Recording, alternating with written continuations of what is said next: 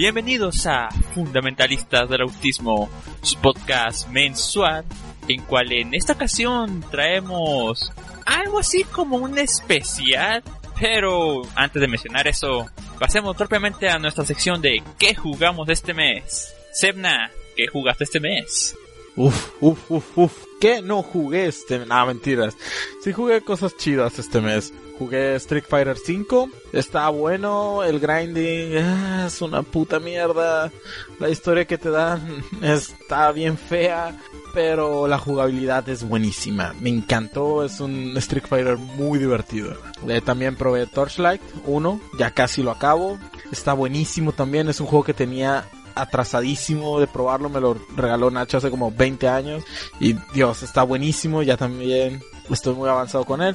Vieron Green Fandango en, en GOG, así que lo anduve jugando tantito en, en PC, ya lo había acabado, pero me, me apetecía jugarlo otra vez. Jugué tantito Resident Evil 7 el inicio y me dio cáncer, lo dropeé. Así que no sabía si meterlo aquí, pero quería expresarme al juego con que me dio cáncer. Después se armaron las retas de Kingdom Fighter 2002. Jugamos tantito, no es mi estilo de juego para nada, prefiero mil veces Street Fighter. Y estoy en planes de jugar Evil Within 2. Y eso sería todo lo que jugué.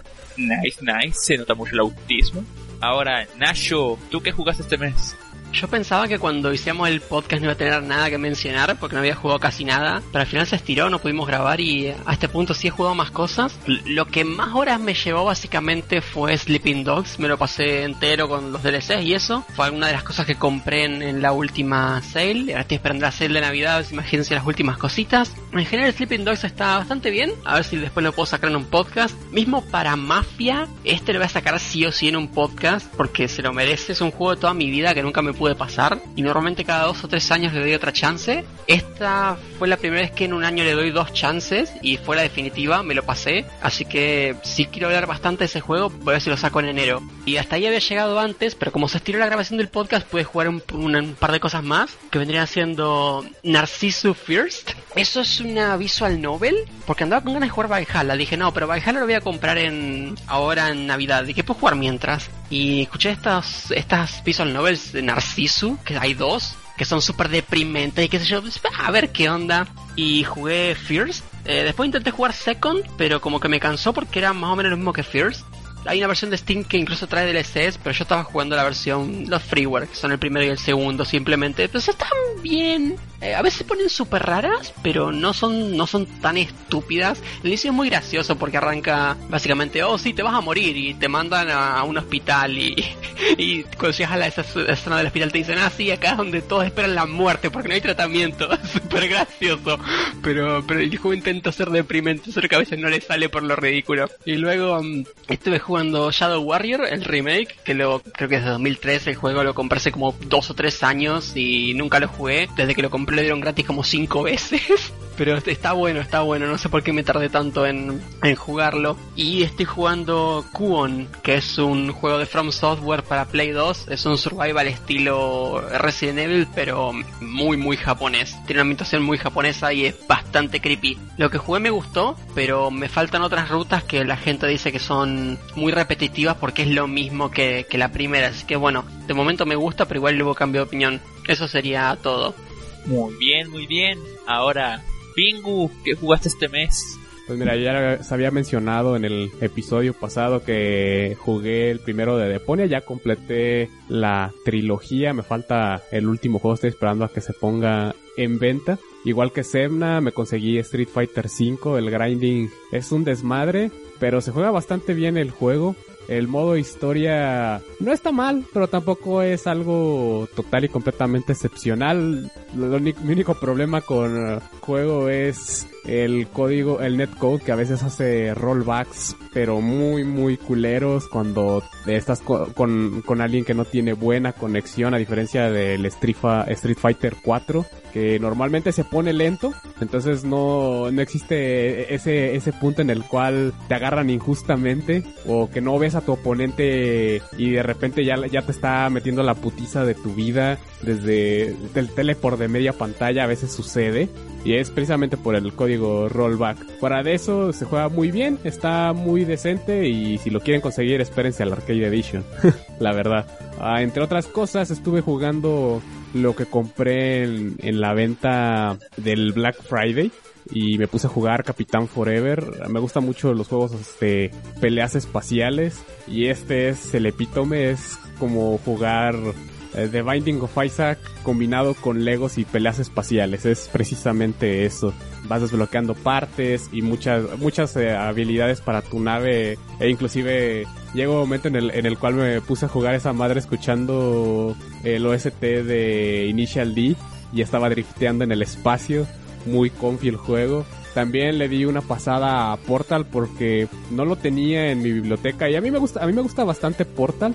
En particular no se me hace muy difícil. Creo que hace poquito sacaron un mod que sí lo hicieron eh, un poquito más retador que los que los juegos como lo sacó Valve.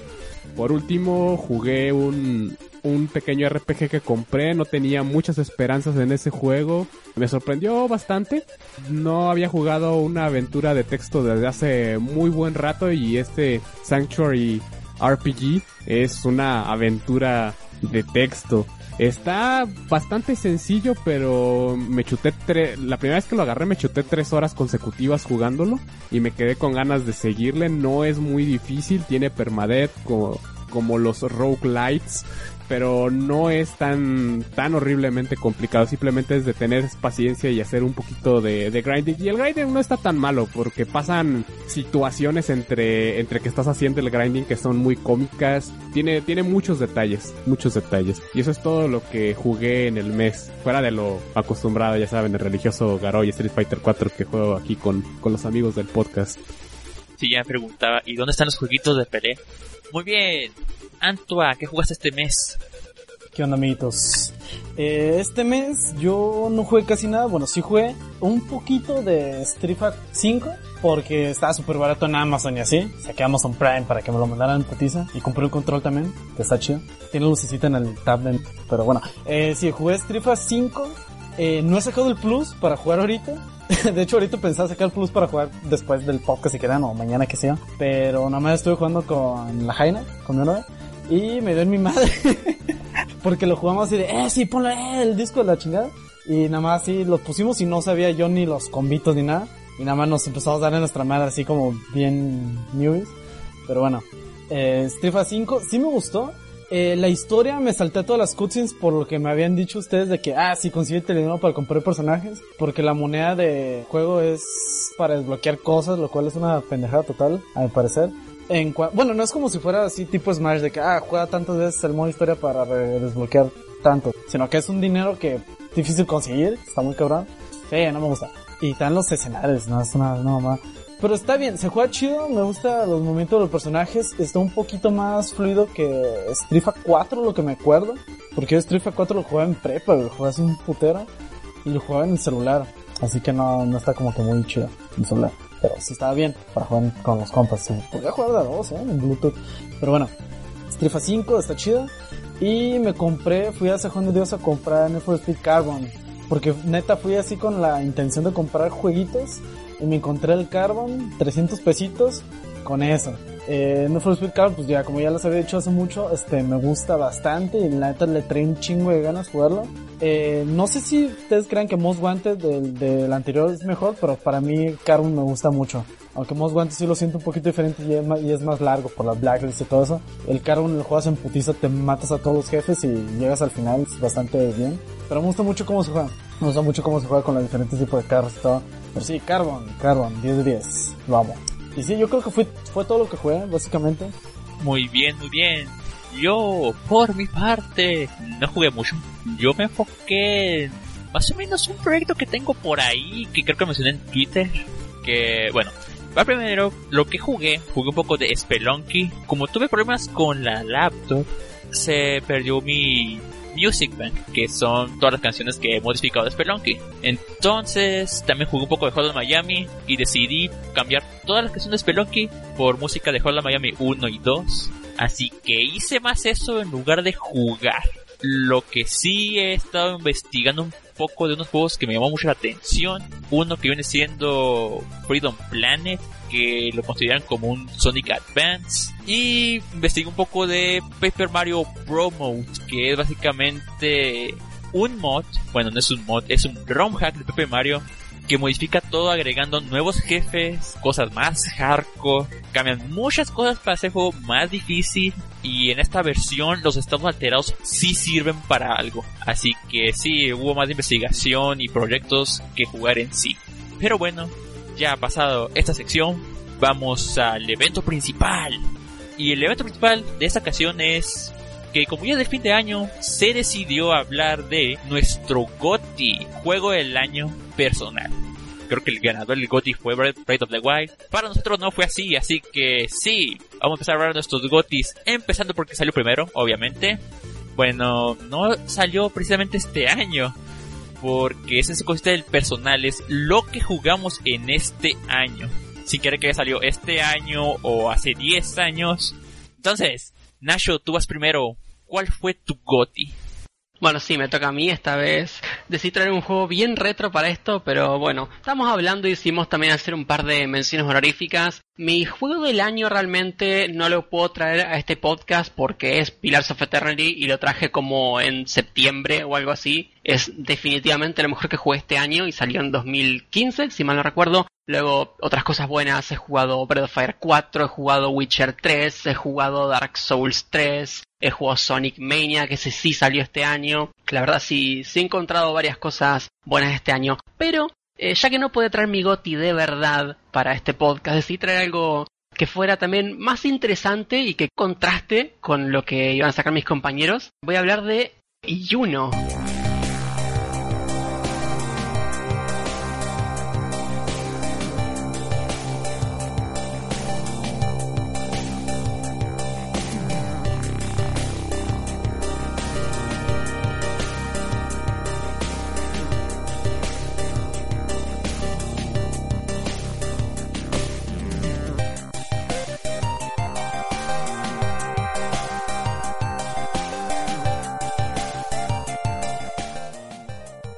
El nombre completo de Juno es en verdad Kono Yono Hate Dekoi o Utau Shoujo Juno, que vendría a traducirse más o menos como Juno, la chica de los cantos románticos al borde de este mundo. Este juego es un híbrido entre visual novel y point and click en primera persona, desarrollado originalmente para PC98. Es un icono de PC98 esta cosa. La compañía a cargo del desarrollo fue Elf Corporation y se publicó a finales de año 1996. Fíjese a dónde nos vamos en un podcast de GOTI al mismísimo 1996. Nos alejamos bastante. Y este juego fue exclusivo de Japón en la época. Por supuesto, como todos sabemos, publicar un juego para PC98 sin porno es prácticamente ilegal, eh, por lo cual, eh, para mi desgracia, Juno también es un erogue. Poco más adelante, en 1997, saldría una versión del juego para Sega Saturn que incluiría un doblaje de muy buena calidad y algunas escenas extras. Y por último, en el año 2000, ya un poquito más avanzado, se lanzó la versión de Windows, basada principalmente en el título original de PC98, pero con la censura de Sega Saturn incluida. Al igual que el original, estas versiones tampoco salieron de Japón. Juno cuenta la historia de Takuya Arima, un estudiante japonés cuyo padre, Kodai Arima, un importante investigador e historiador, acaba de desaparecer en algún tipo de accidente relacionado a su trabajo y es considerado muerto. Si bien el protagonista y su padre no tenían exactamente una buena relación, este suceso impacta en el desempeño escolar de Takuya y en las relaciones con su entorno. Pasado un tiempo desde que se conocen las noticias de su padre, un extraño paquete llega a la residencia de los Arima, donde ahora solo viven Takuya y su madrastra, ya que su madre biológica murió hace muchos años, al punto de que nuestro protagonista no tiene ningún recuerdo de ella. Este paquete dirigido a Takuya contiene dos objetos, un espejo, aparentemente relacionado con su madre biológica, y un extraño artefacto con ocho orificios, seis vacíos y dos ocupados por unas joyas grisáceas. Incluida además venía una carta del mismísimo Kodai Arima, padre de Takuya, dirigida hacia su hijo. ¿Cuál es la definición de historia? pregunta la carta. Y si hubiera muchos caminos en los cuales el pasado pueda formar el presente, para finalizar, la carta cita a Takuya esa misma noche a Sword Cape, que es una montaña cerca de la costa, que es todo un punto de referencia en Sakaimachi, donde se desarrolla gran parte de la historia de este juego. Los sucesos que en dicha montaña transcurren dan un cierre al prólogo y un verdadero inicio a lo que es la aventura. ¿Dónde estamos y a dónde pertenecemos? ¿Está Kodai Arima en verdad vivo? ¿Qué hay del misterio de Sword Cape? ¿Quién es la persona que encontramos ahí y qué papel en esto juega la empresa que realiza operaciones en la zona? Estas no son más que algunas de las preguntas que, que nos plantea el juego al inicio y para resolverlas debemos completar las múltiples rutas que, como es clásico en Visual Novels, se nos ofrecen desde el inicio. Podríamos decir que cada ruta es uno de los caminos mencionados en las cartas, pero es aún más complejo que eso, puesto que cada ruta posee también sus propias bifurcaciones. Es más, incluso algunos dirán que el concepto de ruta no existe en Juno, puesto que es muy abierto y es posible saltar entre camino con cierta facilidad. ¿Cómo saltar de camino en camino? Pues ahí entran en juego los artefactos que nos envía el padre de Takuya. Mientras el espejo es más bien nuestro botón de guardado, el otro objeto nos permite abrir un mapa que representa con líneas blancas en qué punto de esta maraña de universos paralelos nos encontramos. Además, cada una de las joyas de este artefacto pueden ser empleadas como una suerte de save state, permitiéndonos volver a ese punto desde la pantalla de mapa en un futuro o pasado. Al usarse, pareciera que la joya se consume, pero al hacerle clic dentro del mapa para volver a ese punto, la misma vuelve a tomar su correspondiente lugar en nuestro artefacto. En un inicio, con solo dos joyas, el sistema es algo limitado, pero a lo largo de la historia conseguimos las 8 joyas dándonos mucho más juego. Esto es llamado el Auto Diverge Mapping System o ADMS y realmente me parece una genialidad. Si bien el prólogo funciona como una típica visual novel, seleccionando opciones desde un menú, una vez lo terminamos y pasamos a tener acceso al sistema ADMS, conseguimos una interfaz eh, más propia de una aventura point and click en primera persona, donde movemos un cursor y seleccionamos la cosa o persona con la cual buscamos interactuar. Este será el formato bajo el cual jugaremos la mayor parte del juego. Personalmente disfruté bastante de los personajes, puesto que tienden a estar bien escritos, y como mencioné, el doblaje agregado de la versión de Sega Saturn acompaña de maravilla. En general las rutas mantienen una calidad muy consistente, aunque una en particular sí me sacó de quicio muy seguido, y todas se sienten bastante importantes para develar la verdad. Artísticamente hablando, el juego es también muy fuerte, la música FM de la versión de PC98 es excelente y logra acompañar perfectamente lo que vemos en pantalla, incluso dando más emoción al asunto de vez en cuando. Los personajes por su parte están muy bien dibujados, siguiendo un poco el tono del anime de la época, por supuesto, aunque por las limitaciones de PC98, que es la plataforma madre, digamos, no tengan una paleta de color demasiado amplia. Ahora, en cuanto a lo negativo, pues primero y principal hay porno, porque es un erogue. Yo entiendo que poner en el género como algo negativo puede tomarse como algo ridículo, pero todo ese porno mal escrito no pinta absolutamente nada en Juno. El fuerte de este juego son los misterios y las detalladas explicaciones que él mismo da sobre su mundo, como una obra de ciencia ficción. Afortunadamente podemos evitar el porno, el clásico botón de las visual novels para saltar texto de manera rápida y dejarle todo ese fanservice ultra forzado a juegos que solo existe para mostrar tetas de anime. Como segunda queja, medio ligada a la anterior, pongo que a veces el juego se pone demasiado anime, con una cantidad de bromas del orden Echi que a mi gusto no cuadran con los fuertes de Juno que acabo de mencionar. El juego es bastante extenso, en mi caso fueron más de 40 horas de lectura, el prólogo puede durar unas 5 o 6 horas y la siguiente sección eh, más de 20. Eh, todo el tramo final es más largo de lo que uno creería y cae como una gran sorpresa de la cual no voy a mencionar absolutamente nada porque cambia incluso el gameplay.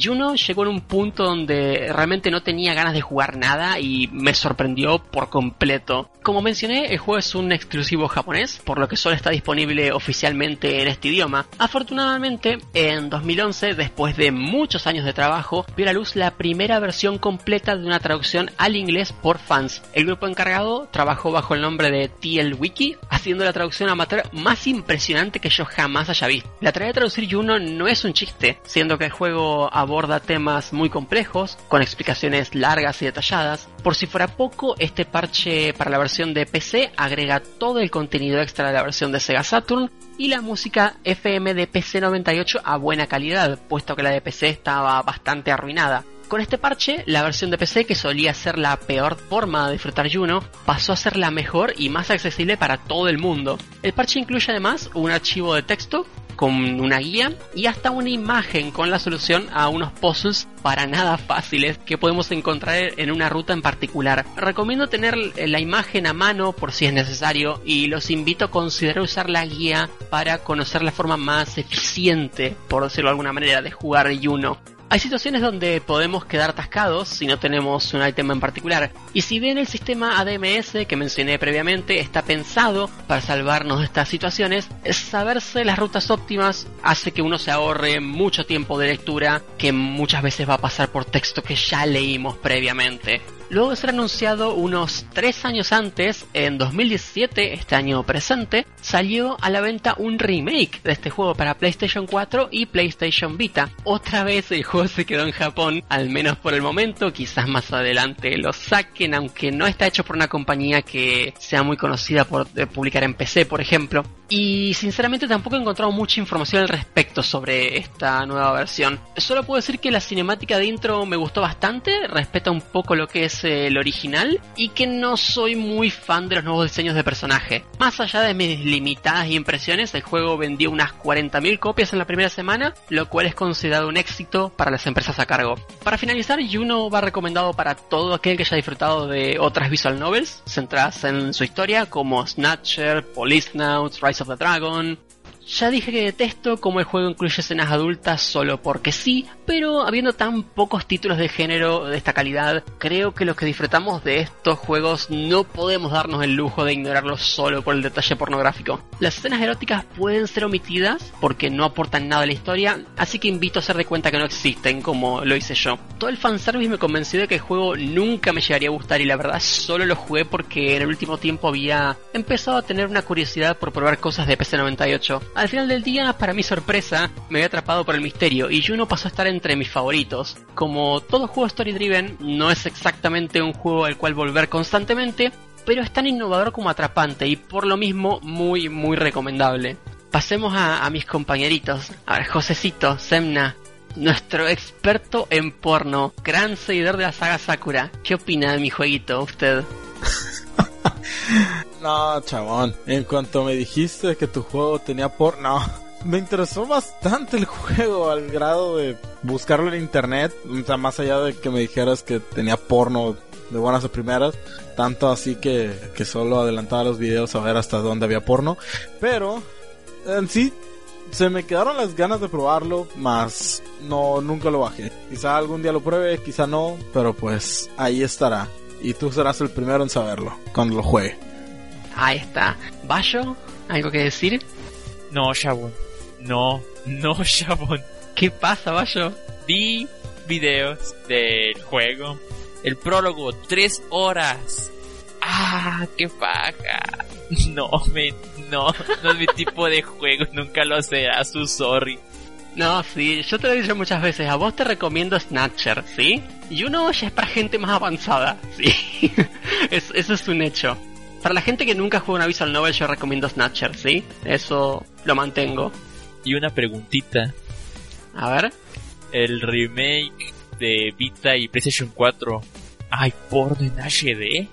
Eh, según yo sí, según yo sí hay. Es un remake bastante fiel, tengo entendido. Pero te digo, no he visto videos en YouTube, no he visto opiniones de ningún tipo como que no sé, pasó muy por debajo del radar. La gente que juega Visual Novels como que sabe que sale el remake, porque he visto noticias en el subreddit de Visual Novels, pero no he leído opiniones al respecto de nadie. Entonces, no sé, realmente yo asumo que tiene, pero no, no tengo forma de confirmarlo. Igual si me voy a Visual Novel Database y pues busco, si dice más 18, pues es que tiene. Fuera de eso no se me ocurre otra forma de, de averiguarlo. Antua, ¿algo que opinar?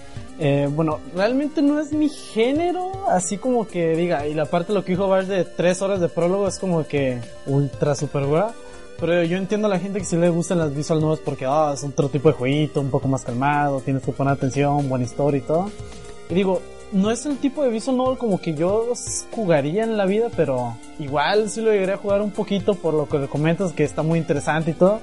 Pero así de entrada entrada no es mi tipo de juego, digo. Y por lo que es del porno, eh, es X, digo, es un tipo de juego y se debe de expresar de cierta forma, pero como dices, pues no está muy justificado. y todo que tenga pues esas escenas. Cuando está bien justificado pues ya queda el mero putazo, ¿no?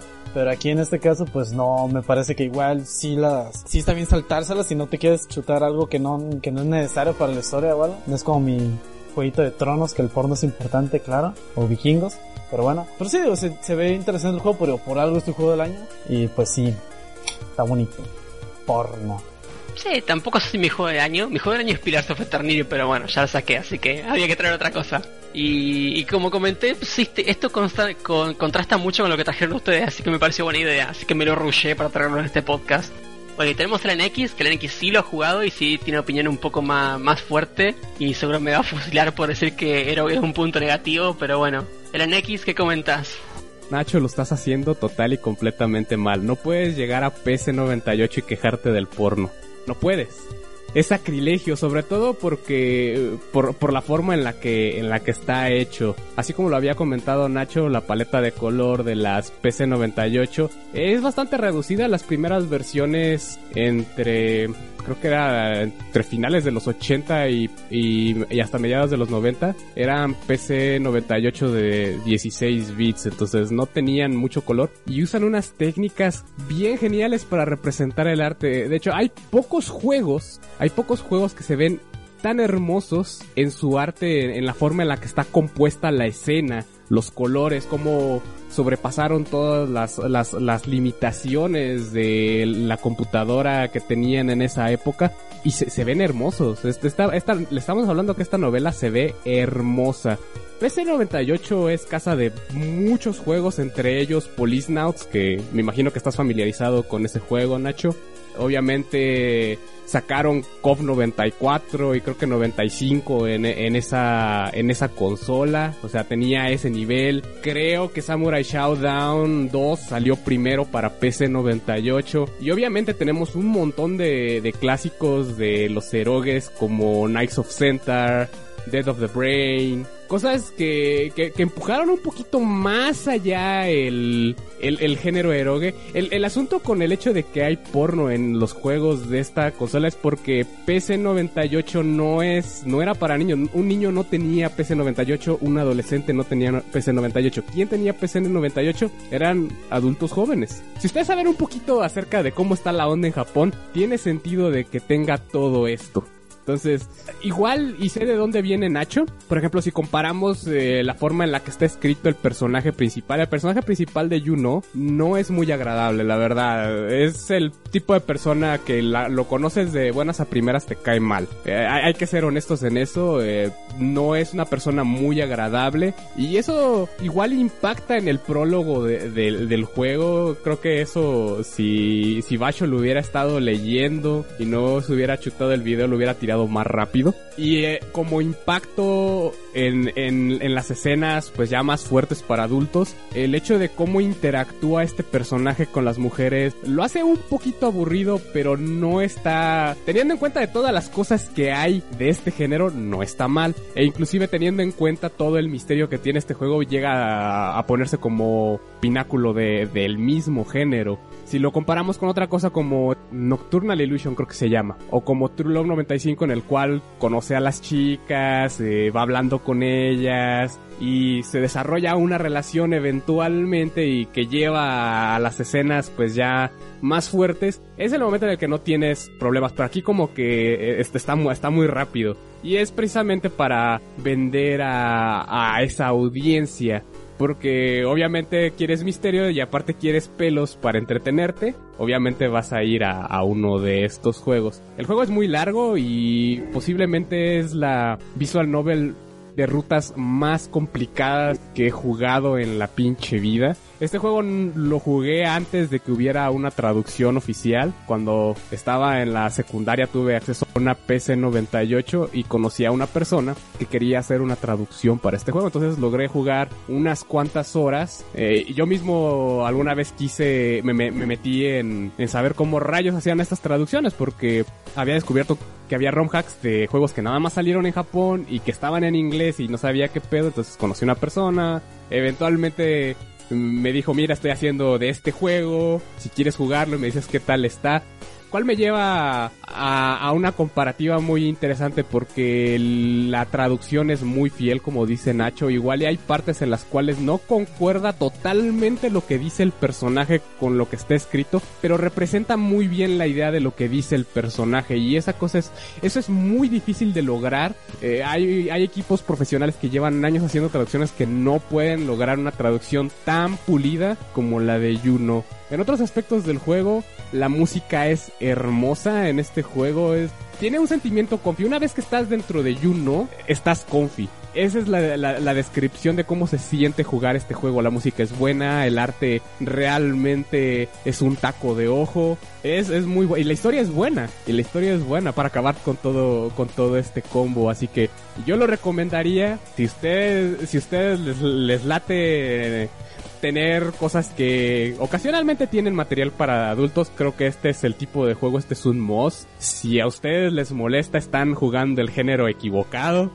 Pero bueno, esas, serían técnicamente mis, mis opiniones acerca del juego. Yo sí lo recomendaría, es, es un buen juego. Creo que es el pináculo de las, de las visual novels. Ah, y una cosa más, eviten el remake. Sí, sí sé cómo es el remake, yo sí he visto videos eh, no está fiel al original. Esa es una mentira. Está, algunas escenas están censuradas, en- en- desde gore hasta partes en las cuales hay, pues, obviamente escenas para adultos. Y algunas cosas, algunos temas los cambiaron un poquito. Entonces, no, no juegue- jueguen el original. eh, Inclusive el artwork del original es superior, es bastante superior al del remake. El remake se ve como basura. Pero bueno, eso es todo. Ah, bueno, miren, ahí conseguimos un par de comentarios acerca del remake que yo realmente no, no vi nada. Pues sí, yo no tiene algunas partes fuertes. Hay una parte que in- incluso te lleva a pensar a una violación, pero como que no aclaran nada, pero a la vez como que es obvio. Y luego tiene temas... Insisto, como yo me salto el porno, no estoy completamente seguro, pero en una parte hay, hay incesto posta, me parece. Porque, como comenté, hay una mujer que es la madrastra y como se pueden imaginar, hay porno con la madrastra, pero es la madrastra. Pero, pero igual me parece que luego hay una parte que, que sí es, es incesto de verdad. Pero bueno, como me salto todo, no, no puedo estar seguro de eso. En fin, Juno, recomendadísimo. Más que nada para gente que ya está metida en el tema. Realmente si alguien quiere empezar con visual novels, pues recomiendo Snatcher, quizás Policenauts, si les interesa más el tema de, del espacio que más o menos la onda de, Snatcher. Igual si quieren algo más underground, puedo recomendar Rise of the Dragon. Y si quieren algo, pues, una visual novel más tranqui, un punto de inicio muy popular es Katawa Shoujo. Esta yo sí considero que les guste o no lo que es el eroge, como que sí es más avanzada. Muy bien, así que ahí lo tienen. Una visual novel de 40 horas. Eroge. Recomendado por Nacho y por LNX y por sus amiguitos que no tienen ni pinche idea de esas cosas y no lo jugaron por hueva. Pero en fin. Ahora pasamos al siguiente juego y le toca a Sebna. Sebna, ¿qué jueguito nos trae esta ocasión? Bueno, antes de mencionar mi GOTI, voy a mencionar mis nominados, que en realidad solo fueron dos. Probablemente fueron más, pero son los únicos que me acuerdo que jugué en este año y me marcaron bastante. El primero es Endless Night, por Edmund Macmillan. Y el otro es Dark Souls 2, Scholar of the Fear Scene. Pero bueno, mi GOTI es un juego que hasta este año pude probar, pues ya que fue porteado a PC hace poco, y sin duda es un juegazo en su género. Mi GOTI para este año es Bayonetta.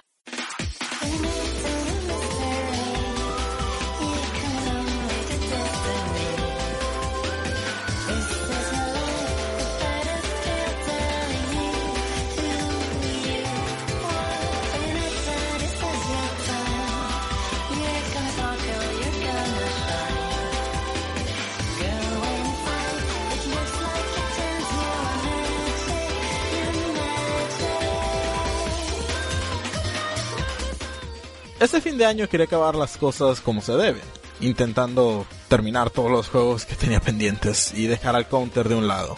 Y el primer juego que quise sacar del baúl de los juegos pendientes fue Bayonetta. Bayonetta es un juego hack and slash desarrollado por Platinum Games y publicado por Sega para la PlayStation 3 y Xbox 360 en el 2009. En Japón salió primero y poco después salió en América. Posteriormente para la Wii U una versión para PC, que es la más reciente, y próximamente para la Nintendo Switch. Así que ya saben, no hay excusa para no jugar Bayonetta. El juego fue creado por Hideki Kamiya, autor de Devil May Cry y Okami. El juego nos habla de Bayonetta, una bruja sensual con un gran sentido del humor, que se enfrentará a ángeles malvados e intentará resolver problemas e incógnitas del pasado. Pero sinceramente la historia como la mayoría de los juegos que traigo da igual, lo que importa es el gameplay. Cuentas con cuatro pistolas, dos pistolas de malos y dos en los pies, que ayudarán a cambiar de manera mejor cuando ocupes encadenar movimientos para hacer algo super rimbombástico. No olvidemos que este juego es de Platinum Games. Y si nunca han jugado algo de Platinum Games, les comento que son algo nazis con los combos y la manera en la que califican. Porque cada que terminas una pelea o terminas una horda, el juego califica tu desempeño con medallas en este caso, que van desde piedra hasta platino puro, que es lo máximo las cuales se sacarán dependiendo del combo que hayas hecho, cuánto daño hayas recibido en la pelea y qué tan bueno fue tu desempeño para esquivar. Y hablando de hacer combos y cosas nazis, los combos son súper complejos de ejecutar y requieren un timing muy preciso. Conforme avancemos podremos encontrar más armas como una katana, látigo, patines, escopetas, etcétera. Tampoco es que todos tengan una función específica dentro del juego o que sirvan para algún boss. Son para ver cuál se te acomoda mejor y con cuál te sientes más confusándola. En mi caso, la combinación que usé desde el inicio a fin fue la katana con las escopetas. Katana en la mano y escopetas en los pies. Dentro del juego hay un parry que se llama Tiempo de Bruja. Esta es la mecánica más importante del juego. Sin ella no vas a hacer nada. De hecho, es más importante dominar esto que dominar hacer combos. El tiempo de bruja lo que nos permite es que cuando un enemigo nos ataca y esquivamos exactamente cuando el, cuando el golpe nos está dando, el tiempo se va a parar. Entonces podemos castigar a los enemigos más peligrosos sin miedo a que nos castiguen a nosotros. Pero si no sabes bien el timing del tiempo de bruja cuando vuelve a la normalidad del juego, puedes ser tú el castigado, ya que puedes recibir golpes que estén en el mapa, pero como están en tiempo bruja, esté todo súper lento este modo se puede acceder cada que hagamos un parry, así que si eres parte del Covenant de los parries, pues no te preocupes, esto va a ser una experiencia muy buena para ti. Ya que esquivar ataques en el momento preciso, activa este, este modo que se siente súper bien. Cuando lo activas se siente una satisfacción enorme. Ese tiempo se puede ser utilizado con los bosses finales si quieres. Y no solo puede, creo que la palabra debe ser, debes usarlo con los bosses, ya que si no, la vas a tener bastante complicada. Tenemos una barra de magia, que en realidad no me acuerdo el nombre, así que es magia para mí, que se va llenando conforme hagas daño sin que te peguen. Si te pegan, puedes perder muchísima de esa barra. Esta barra funciona para hacer un castigo, el cual funcionará con un Quick Time Event a los enemigos que les harás muchísimo daño. Puedes hacerles muchísimo daño hasta desaparecerlos sin más. Dentro del juego habrá unos trials que en lo personal sentí súper complejos, ya que los retos eran matar 800 enemigos en 5 segundos. Obviamente estoy exagerando con eso, pero eran unas cosas súper, súper nazis, la verdad. Claro que todo será posible hacer, pero debes conocer el juego y dominarlo bastante bien. También dentro de los niveles podremos encontrar algunos upgrades de vida o magia. No están tan escondidos, solo necesitas prestar un poquito más de atención a los niveles e investigar bastante bien los rincones. No olvidemos que Bayonetta es una bruja, así que tendremos ciertas transformaciones a lo largo del juego, como una pantera a la cual te mueves más rápido y accedes a lugares a los que no puedes ir normalmente. También el pelo de Bayonetta funciona como arma. Cuando hablé de la magia, que se hace un como especie de super del Street Fighter cuando la llena, Bayonetta ataca con su pelo. Eso es algo muy interesante y es lo que le da carisma al juego. Los niveles son variados y los enemigos igual y cada jefe es diferente, así que nunca se va a sentir que algo es reskin de otra cosa. Lo único que quizá viente para atrás a muchos es lo que ya comenté, que es un juego bastante nazi en lo que a combos se refiere y las calificaciones. Y casi nunca hay curas por los mapas, así que no es sorpresa que muchos los desanimen porque van a ver la pantalla de Game Over varias veces. Y bueno, ¿qué opinan mis amiguitos de Bayonetta? Eso es en sí el juego, tampoco es algo más complejo, es un hack and slash entretenido, así que vamos a usar el dedazo. Nacho, ¿qué opinas de mi juego? Yo creo que tengo un problema con Platinum, chabón, porque realmente no me gustó. A ver, no está mal, me, me gustaron, fue el primer nivel y poco más, o sea, creo que jugué dos niveles. Me gustó mucho el sistema de combo a lo que vi, como comentabas, pues a- más adelante te dan armas, así que aparentemente se extiende, pero al inicio lo que me gustó mucho es que podías elegir no solo cuándo intercalar con, entre golpe fuerte y golpe débil, sino cuándo mantener apretado un botón para que ese golpe también se transformara en disparos. Eso me gustó muchísimo. El Witch Time también está interesante, haciendo que todo se ralentice para darte una ventaja por un buen esquive. Y la verdad, la estética de, de Bayonetta está muy buena, pero no sé, cuando lo juego hay algo que no me termina de convencer. Me pareció pareci- algo parecido con Vanquish, o sea, estéticamente está bien, el concepto me gusta, pero luego cuando lo juego como que no sé. Así que yo creo que tengo un problema con Platinum. Igual también es cierto que hace muchos años que no juego Hack and Slash y como que ya no me atraen tanto. Por ahí para jugar algo como un Hack and Slash prefiero un, un buen beat'em up, como algo así estilo Streets of Rage Remake, por ejemplo. Pero no sé, tampoco es un género que me desagrade, simplemente ya no me atrae tanto como antes. Yo creo que más bien ah, algo tiene Platinum, pues como que no pega conmigo, pero no está mal, simplemente como que igual que Vanquish está bien, pero no es para mí. Ah, sí, chabón, te entiendo. Ay, sí, entiendo que a algunas personas no les guste los juegos de Platinum. ¿Bash? No he jugado Bayonetta, por lo que he visto me ha llegado a interesar. Yo no tengo problemas con Platinum como Nacho. Lo que son juegos Platinum que he jugado ha sido Metal Gear Rising y me agradó bastante, sobre todo por cómo se maneja lo que es el counter. Y también Star Fox Zero, a pesar que es muy odiado, a mí me agrada mucho. Sí, le he estado echando un ojo lo que es Bayonetta 1 y Bayonetta 2 chance y cuando salga para el Switch y si es que yo conseguí un Switch el siguiente año, quizá le dé una oportunidad. Gracias, Basho. ¿Tú, Antua? Mira, carnal. Mira, yo Bayonetta lo he querido jugar. De hecho, ya en mi wishlist de, de Amazon como tres años. No, no más, como uno nada más. Pero con eso de que lo portearon a PC, eh, no creo que lo corra. ¿Cuánto pide de especificaciones para PC? No sé, chabón. PC lo mueve entre 60 y 40 frames con una integrada. Integrada. Bueno, entonces yo no lo corro. Total. Bueno, en- probablemente sí lo corro, pero en low. Probablemente lo, me lo agencio o algo, pero pues, sería investigar bien. No he, no he investigado la neta, pero me gustaría, no sé, la verdad, mira, tengo el Play 3, sería comprarlo ahí, pero es muy raro encontrar Bayonetta ya en esos tiempos físicos. Así que digo, la forma más fácil donde todo el mundo lo puede jugar es en PC, pero yo la verdad sí, sí me interesa mucho jugarlo. Digo, de Platinum pues he jugado en Metal Gear 3, digo, el, el Metal Gear Rising, y el Metal Gear 3 está lo jugué, pero el Platinum que X. Pero sí lo quiero jugar Bayonetta, la, la, la sí me interesa. O igual me, me compro un Wii U y pues, ahí me lo consigo junto con el 2, ya para tener ahí el combito ahí en el 2, luego, luego. Pero sí eso, Bayonetta, sí lo quiero. Con respecto al rendimiento, eh, tengan en cuenta que es un juego muy viejo. O sea, tiene como más de 10 años esa cosa, ¿sí? Así que no digo que te vaya a correr seguro, ni siquiera se ve bien tu PC, pero es un juego bastante viejo, ¿sí? Así que yo creo que casi cualquier persona que tenga una PC medianamente decente con una tarjeta gráfica, por más que no sea una puta titán, yo creo que le anda. Por eso se me comenta que con una integrada pues le va, le va decente. Así que sí, averigüen un poquito y es muy probablemente que les ande. Sí, igual ya pro tip, que entre paréntesis del podcast, siempre que quieran checar algo de PC, que si les corre algo no, no tengan miedo de googlear en Google, no, vaya la redundancia, o buscar en YouTube el nombre del juego y eh, poner la, la gráfica que tienen. Siempre va a haber alguien que suba y explique cómo funcionan las cosas ahí. Sí, luego PC Gaming Wiki también es buena, buena opción para eso. PC Gaming Wiki siempre aclara si el juego tiene problemas grandes o si hay alguna forma de solucionarlos, por ejemplo. O hay canales de YouTube dedicados a enseñarte a correr cosas en, en PCs de mierda. Ahí tuqueando, no sé, un Dark Souls a 120 por 70 como un amiguito nuestro ahí.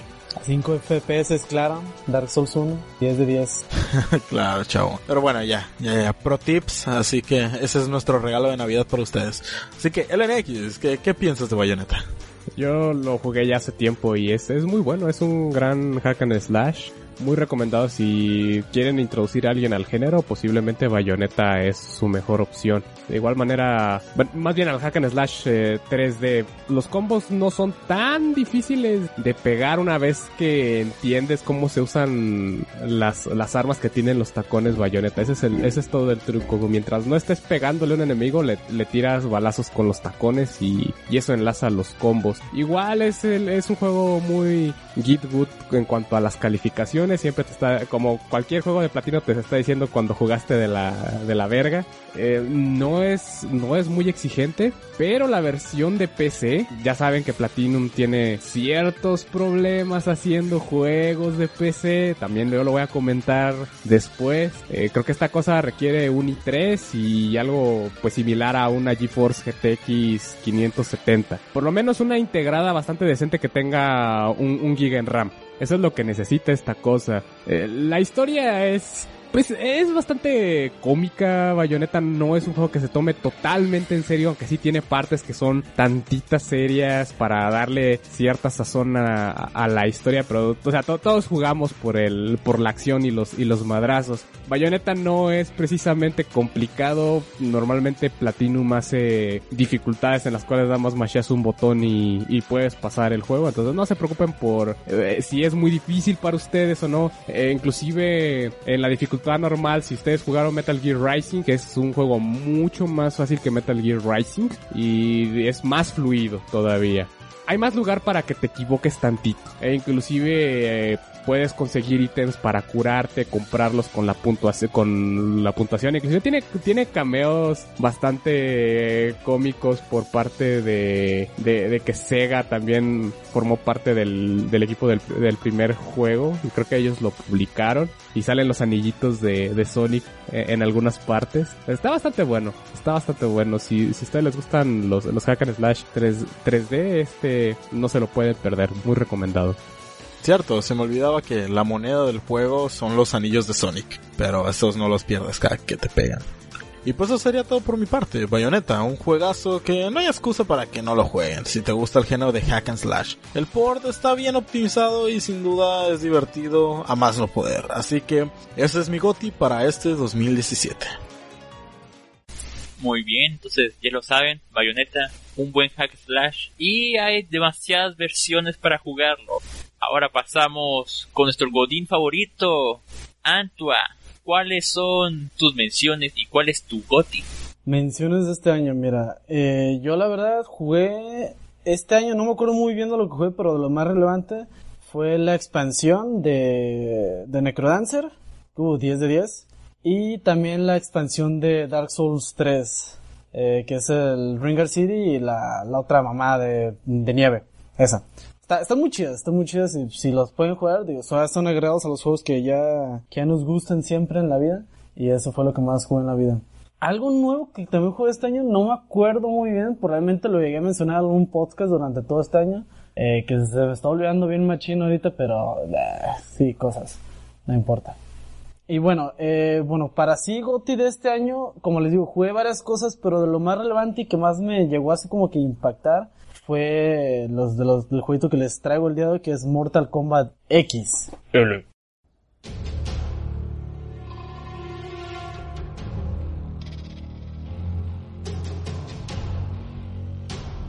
Round 1. Fight!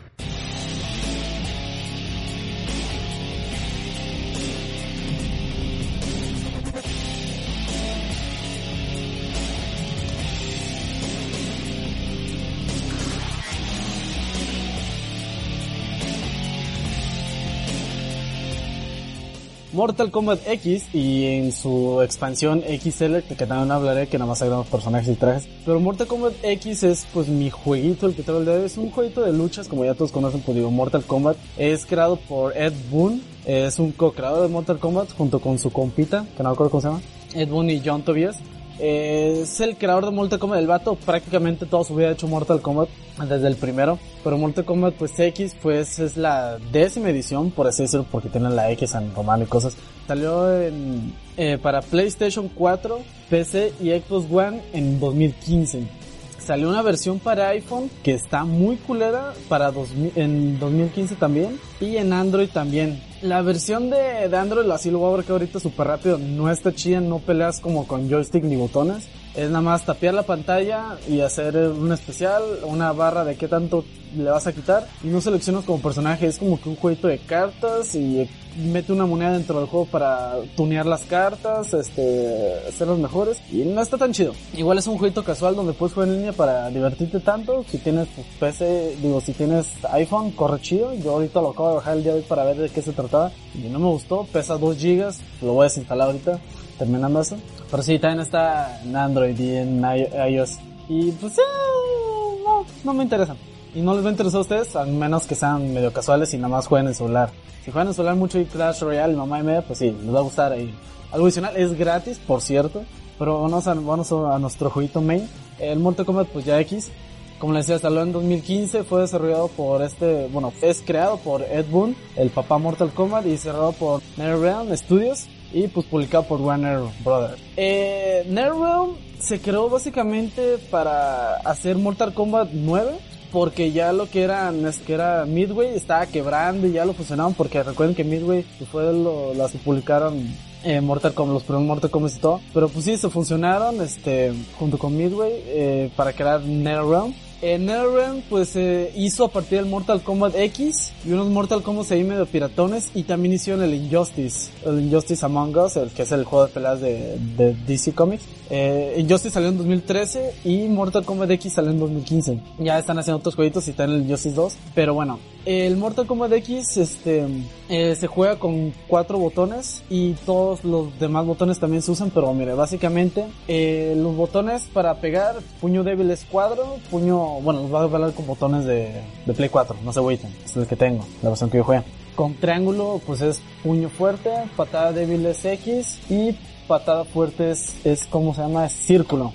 Hay un botón específico para bloquear, no es como los otros fighters que se bloquean hacia atrás, eh, haciendo tu personaje hacia atrás. Aquí hay un botón para bloquear que es R2. Hay un botón para agarrar que es L1 y, hay, y también se puede hacer una combinación de, eh, de X y cuadrado para el agarre.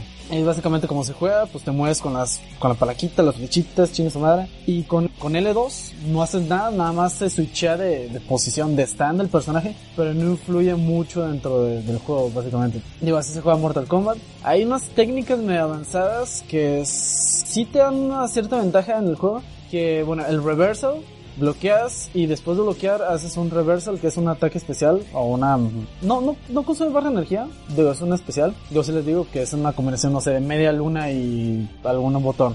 Eh, también están los wake up attacks que es hacer un, ata- un especial un special move después de ser derribado. Aquí el wake up lo puedes retardar un poquito. Lo, lo, lo asocio más como al tipo, las techs de Smash, que puedes levantarte rápido presionando Z en Smash. Aquí eh, es no, se levanta rápido automáticamente el personaje, pero aquí lo puedes retardar presionando hacia abajo. O sea, esto se tarda más y pues te sirve un poquito para lo, para destantear un poquito a tu rival de que, ah, mira, se ha tardado un poquito más en levantarse o se va a tardar menos y pues ya haces tus, tus juegos mentales ahí, la chingada. Pero sí, eso también existen los wake ups y los wake up attacks. Eh, un breaker es interrumpir el combo. Eh, realmente es un combo breaker, por así decirlo. Interrumpes el, el, el combo de un personaje si te están dando mucho en tu madre. Aquí rápidamente presionas hacia adelante y R2. Rompes el combo de, de tu enemigo eh, metiéndole un golpe. Un golpe especial de combo breaker, se llama. Y esto te cuesta, adentro del juego hay una barra de energía. Hay una barra de energía junto con tu barra de, de vida. Esa barra de energía sirve para esto, para el combo breaker. Y aparte, o sea, te cuesta dos barras del medidor largo que tienes abajo. Y una, y la barra de energía completa. Y eso se hace, pues como le digo, hasta adelante y R2. El block break es interrumpir el combo mientras bloqueas. Eh, estos son dos barras del medidor igual, pero se hace adelante y L2. Y como le decía, los wake ups, eh, que son los tech rolls, por así decirlo. Se levanta hacia atrás, el de este, como te digo, también se puede... Ah, perdón, los tech rolls se hacen en cuanto caes al suelo, presiona, presionas cualquier botón de ataque, ya sea cuadrado, círculo, triángulo X. Es un tech roll hacia atrás, pues para pues, alejarte del, del contrincante. Y retrasar el wake up. Y en este juego mm, se tomó algo que está del Injustice. Del Injustice, bueno, para abreviar mucho, el Injustice no me gustó mucho por cómo se usan las, las magias y los poderes. Pero está entretenido. Son personajes de, de DC, pero no es, me gustan mucho los personajes y todo. Pero como decía, En, Mortal Kombat X se tomó algo, se tomó algo de Injustice 1, que es usar el escenario. El escenario cuenta con diversos, con diversos objetos que se pueden utilizar que parpadean y te da la opción de utilizarlo. Esto se usa con R1. Con R1 usas el escenario ya sea hacer un brinco y un golpe o simplemente es un, es algo que agarras del escenario y lo usas para golpear al enemigo. Eso es pues el escenario. Los escenarios pues son básicamente asociados a la historia y al personaje. Pero lo que me refiero aquí es que todos los escenarios no tienen como que mucho, mucha variedad. Siempre van a ser los mismos tipos de, para usar el escenario, de que es a, los, a las orillas, que es para salirte a las orillas, o en medio, que es para brincar y golpear, o algo que vas a golpear, que hasta hay una viejita que la puedo usar para golpear y se muera la verga. Y eso sería básicamente eh, pues, el gameplay del juego. Dentro del juego está la historia. La historia de este Mortal Kombat sí me pareció muy interesante. Me la chingué en un día completo. Me pegó el vicio y me la aventé porque está buena. Algo que probablemente haga conflicto con algunas personas eh, son los Quick Time Events. A mí en lo particular no me desagradaron los Quick Time Events aquí. Porque digo, es un juego de peleas. No es como Quick Time Event de un juego de, no sé, por así decirlo. El, de donde no me gusta es el Resident Evil 4. Aunque, ah, es un juego medio viejito y sí se pasa. Pero aquí en Mortal Kombat X sí se siente bien. O sea, se siente como que es... La verdad, los Quick se usan para que seas parte de la historia y de las cinemáticas. Pero aquí la verdad sí me gustó. Sí me gustó cómo funcionan los Quick Time Events. Eh, son lo clásico de ah, presiona tal botón para, para que no te golpeen. Pero realmente no es como que... No es como que es realmente importante para avanzar pues puedes fallar, puedes fallar uno o dos, pero la verdad, pues tú los quieres acertar para seguir avanzando. ¿Es esto o seguir avanzando pues, dentro de la historia? La historia sí es cronológica con, pues, de los eventos sucedidos de Mortal Kombat 9, o Mortal Kombat normal, como se llama, pero sí es el Mortal Kombat anterior al Mortal Kombat 9. Se supone que son 25 días, perdón, 25 años después de los eh, hechos ocurridos de Mortal Kombat 9. Eh, aquí en este Mortal Kombat le dan énfasis más en los veteranos de los juegos, que ya sería Johnny Cage, Sonya Blade, Sub-Zero, Scorpion, Kitana, Melena, Kano, Liu Kang, Raiden, Quan Chi. Eh, Goro no sale de historia, pero es un personaje adicional. Shinnok, que es el malo. Y el otro malo, ¿cómo se llamaba? Shao Kahn. Es Shao Kahn y Shinnok. Esos son los más malotes aquí.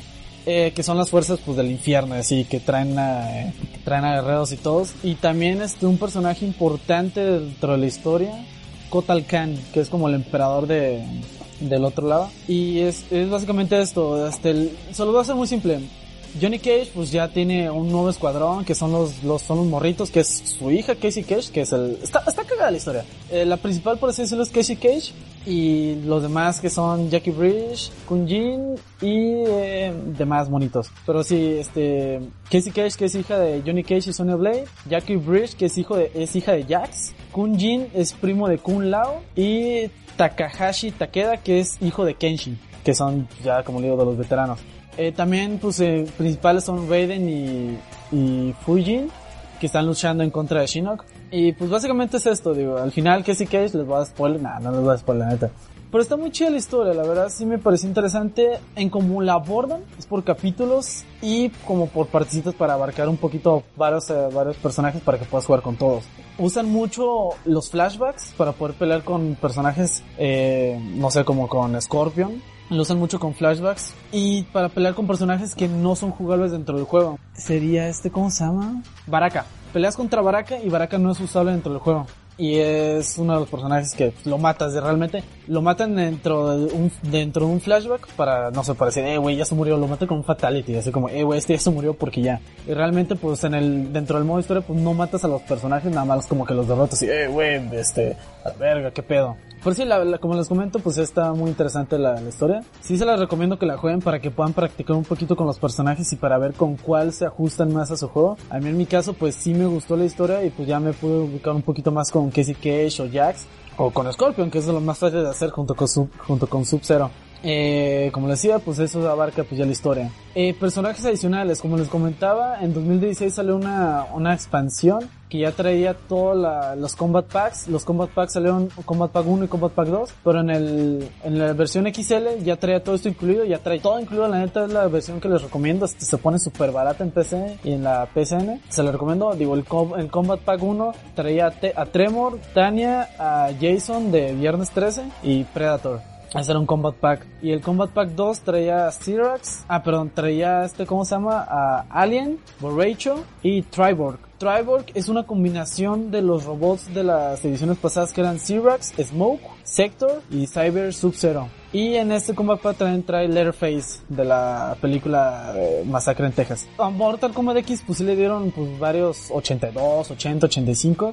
Hasta le llegaron a dar 90 porque la verdad pues sí es un Mortal Kombat muy bonito, muy bien hecho. Aquí una cosa del Mortal Kombat, los Brutalities no es un, no es un movimiento como que especial o algún combazo super hecho. Es nada más un como un, haz de cuenta, estás matando a tu, está, ya, está, ya tiene muy poquita vida y haces un Brutality y es, y ya nada más, no, no es ninguna cinemática, ninguna cinemática nada más es como que un, un golpe de muerte para el enemigo. Se metieron los X-Rays, como en el Mortal Kombat 9, que son los eh, ataques especiales que te carga, que te gastan magia. Los eh, X-Rays, pues digo, aquí los mejoraron un poquito más que como en el Mortal Kombat X, que nada más, por ejemplo, en el Mortal Kombat 9, si haces un movimiento X-Ray y le y el- le pega al cráneo, nada más se hace un pequeño zoom al cráneo, el cráneo total se rompe y no se ve todo lo demás del cuerpo. Aquí pues sí se hace un poquito más énfasis, se, un- ve un poquito más brutal y se ve para mi, a mi parecer y gusto un poquito mejor el gore. Se ve súper bien el gore. Cualquier fatality que hagas pues, se ve puta madre, se ve bien y concuerda con el tipo de sangre que tiene. No sé, Reptile se ve verde por adentro y algún otro personaje que tenga sangre azul por adentro pues se ve azul y la sangre le sale azul o verde. Cualesquiera que salga azul, pero si le sale rojito pues sale bonito. Y también están las Faction Kills.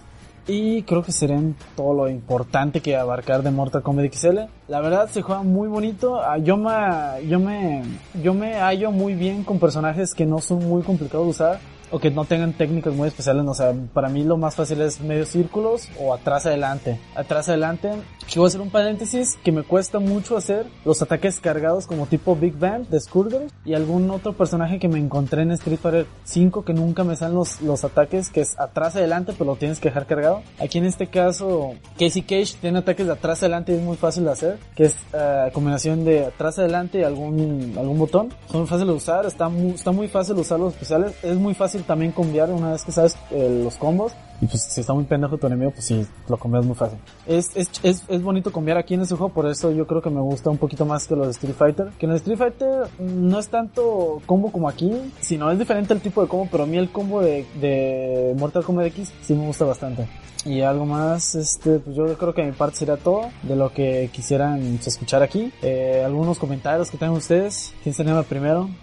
Ah, yo estuve jugando, yo hace poco había jugado el 9, que no es un juego que me haya encantado la verdad, pero igual con el modo historia la pasé relativamente bien. Digo relativamente bien porque luego el juego se ponía super nazi, por ejemplo cuando salía Shao Kahn, y casi que la única manera de matarlo era spamearle magias estúpidas. Pero bueno, me puse a jugar el, el X y mecánicamente me parece muy bueno, me parece una mejora del, del 9, que es un juego que a mí no me gusta demasiado, pero está bien, no es un juego malo ni nada, simplemente no va conmigo. Y eso es una expansión de, ese juego. Lo mejora con los breakers y, los stage hazards y todo eso que, que la verdad son, buenas ideas. Y con respecto a cómo hablaba de los personajes de carga y eso, este juego es no es un fighter tradicional básicamente, porque luego estamos acostumbrados a que las magias hagan que cuarto de círculo hacia adelante o hacia atrás o adelante y, y cuarto de círculo o medio círculo, carga dos segundos o un segundo si es SNK hacia atrás y luego adelante. Y en cambio este juego usa mucho abajo atrás golpe, abajo adelante golpe, eh, atrás adelante. Son inputs así más directos, así que es un juego que va bien por ejemplo con un D-pad y no, no con una palanca. Es un juego que sí está pensado para jugarse en una consola tranquilo, sin poder tener que tener un, un fight stick o algo de eso. Es un juego muy adaptado para un público un poquito más casual, quizás gente que no está tan acostumbrada a fighters, por ejemplo, a mí me cuesta jugarlo porque yo ya he jugado varios fighters este punto y estoy acostumbrado a otra cosa, a lo que es un poco la fórmula tradicional, que este juego no respeta tanto, pero por ahí si la gente está buscando una forma de introducirse a los juegos de pelea, yo creo que Mortal Kombat 10 es de lo mejor que pueden conseguir. Solamente tengo una queja, más allá de que, como digo, no es un juego que me encante, pero el modo historia como que me aburrió, a pesar de que el del 9 lo pude soportar, pero bueno, esos son mis gustos. Ahora yo tengo una queja que es este juego horrible. ¿Dónde carajo está mi skin del alien con la camiseta de Brasil? ¿Dónde? ¿Dónde? Ese juego necesita eso. No, porque en serio, hay, hay unos skins que por algún motivo le ponen camiseta de Brasil de fútbol a los personajes. ¿Dónde está mi alien con camiseta de Brasil? No, chabón. Vete Smite. Ahí sí tienen skins de, de fútbol y todo. No, chabón. Si no me ponen mi alien con la camiseta de Brasil, yo no compro ese juego. Punto final. Bueno, aquí una cosita rápida que se me olvidó comentar. El- las magias, los que tú dices no son magias, nada más son special moves, no gastan barra de magia. Lo que sí gasta barra de magia es el ataque X-Ray. Y el ataque X-Ray no necesita ninguna combinación, por lo tanto es un poquito casual, pero está bien. Se hace nada más, te acercas al enemigo o en caso de que sea de, de rango, es L2, R2, listo. Un cuarto de vida de bajas al enemigo. Está medio casual, sí, pero se justifica un poquito porque no está tan pensado para que... Bueno, el juego está pensado para cambiar eh, ataques normales, ataques hacia adelante o, o normal, ya que digo, tu ataque neutral, por así decirlo, es el ataque neutral del puro botón. Ya en un ataque diferente del ataque neutral, pues ya sería, no sé, este cuadrado atrás o cuadrado adelante, que es un ataque diferente. Y hay una diferente combinación de cada personaje de cuadro, cuadro, círculo, triángulo, cuadrado, cuadrado, que es un combito ahí que está muy fácil de hacer. Y lo puedes combinar junto con un ataque especial que no te gasta nada de magia, por lo tanto pues, está muy bien. Eh, algo tan rápido, eh, cada personaje tiene tres tipos de estilo de pelea diferentes, lo cual le da un poquito más de variedad a un solo personaje que puede llegar a ser que tiene agrega más ataques y sustituye ataques también. Por lo tanto, pues sí hay un diferentes eh, estilos de juego por cada personaje, eh, que sí le da más variedad a los personajes que son pues bastantes. Y ya te los dan bloqueados, no tiene nada que desbloquear. Street Fighter 5. Y otra cosita, digo, Mortal Kombat siempre agrega algo adicional. Yo me acuerdo que había un Mortal Kombat que yo jugué que era, que tenía un jueguito de carreras. Era un Mortal Kombat Armageddon, no me acuerdo cuál, pero tenía un tipo Mario Kart así medio feo. Y este Mortal Kombat agrega un tipo eh, Legend of, Ring, of que pues es un dungeon crawler, que está muy bien, está muy bien, este, pero no, que es la cripta se le llama, pero no, no hay nada. O sea, es nada más, este, te sale un enemigo y es un quick time de pa, lo matas. Pero está interesante porque es una misión dentro de todo el mapa de la cripta que vas encontrando armas para poder seguir avanzando. Eh, es nada más como desbloquear skins, artwork y cosas especiales con monedas dentro de la cripta y monedas dentro de, ya tienes del juego. Pues ahí te las puedes gastar todo el dinero, la, la verdad sí está, sí, para tirar la hueá está, está padre, digo, se agradece que el Mortal Kombat y estos batillos, Ed Boon y el equipo de desarrollo pues hagan estas cosas especiales para su juego, que no sale nada más se queda ahí en, dentro de peleas como son pues otro tipo de juegos que digo, Skullgirls pues nada más tiene pura, pura pelea o Strifa pues es pura pelea, digo, aquí pues agrega algún otro género completamente diferente que este tipo de pelea, como le digo pues es el Mario Kart y este eh, Dungeon Crawler. Pero sí está muy bonito, está, está bonito que pueda agregar este tipo de juegos. Y yo creo que era lo único que me faltaba, está muy chido. Pues bueno, sería todo. ¿Está alguien más que agregar algo que lo haya jugado o que le parezca interesante con respecto a otro Mortal Kombat? Digo, porque Mortal Kombat es una franquicia larguísima. No sé si lo quieran comparar con alguno que ustedes ha- hayan jugado.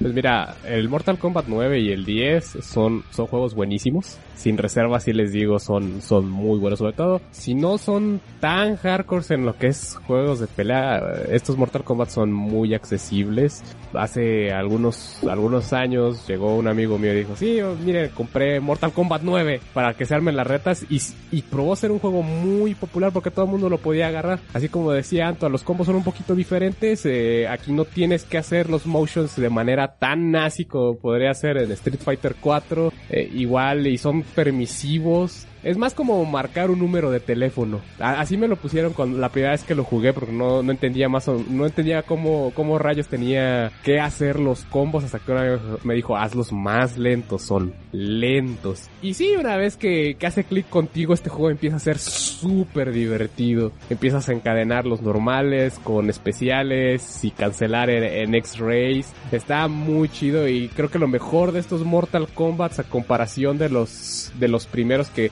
vamos a vamos a decir aquí una neta, el los primeros Mortal Kombat son Kusoges. Son, son más un, un producto tecnológico de la época en el cual decías, wow, mira, estos se, se ven como personas de verdad peleando en una maquinita. Era, un, era, era una cosa nueva, una tecnología que estaba en furor, de la misma manera como ahora pueden ver Donkey Kong Country y dicen, mira, se ven como modelos 3D, pero no, eh, es, es la técnica que se usó, en el cual usaban fotografías como sprites. Y esa es la, la, la gran cosa acerca de Mortal Kombat. Lo bueno es que para para estas épocas modernas, este equipo de NetherRealm decidió hacer un gran juego de pelea con gran variedad, tomando en cuenta todo lo de la saga porque hay muchos cameos, inclusive el dude que, que sale de la pantalla y dice Toasty, también acá viene incluido. Posible, si ustedes les gustan más los juegos de pelea por el contenido single player, creo que ningún otro les va a ofrecer el mismo contenido que Mortal Kombat. O sea, aparte de lo de la cripta, si ya están cansados, si están enojados porque los están pateando online, la cripta es un buen lugar para desestresarte tantito. Si quieren practicar, obviamente tiene un muy buen modo de, de práctica. No es tan bueno como el, no me parece tan bueno como el de Street Fighter 5, pero no necesitan practicar de manera tan rigurosa este juego. Y otra cosa es que tiene la torre, la torre de retos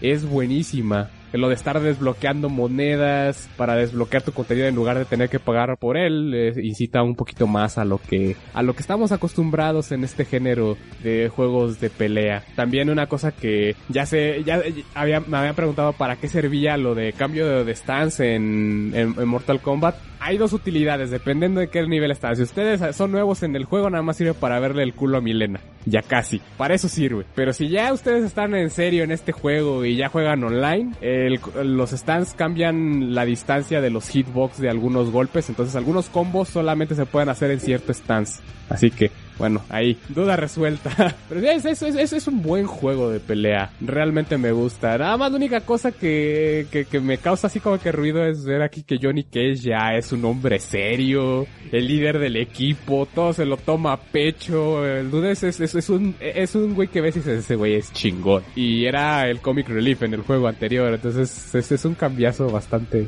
fuerte.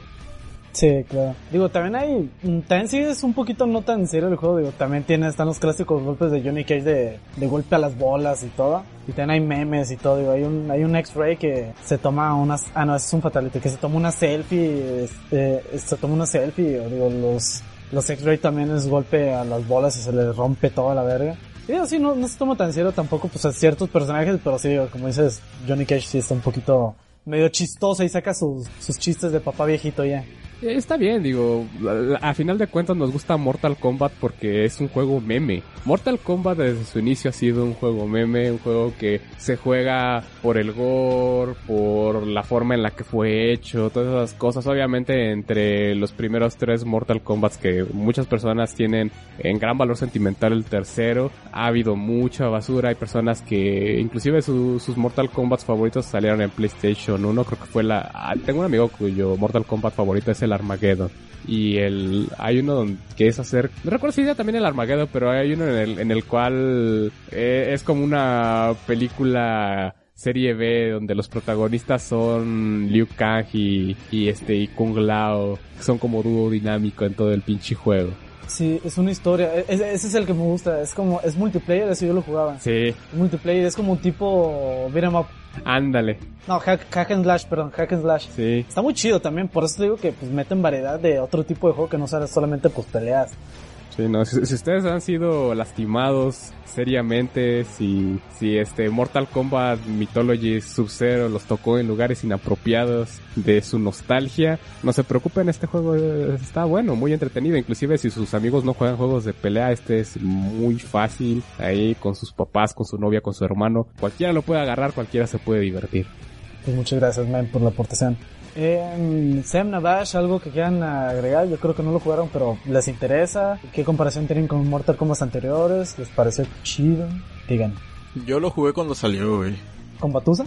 Pero sí, lo jugué con Batusa. No, no puedo aportar mucho porque en ese tiempo no sabía un carajo de juegos de pelea y la verdad solo lo jugué por las retas. Tampoco es como que me haya metido mucho en, en el deep lore del, del juego o cosas así.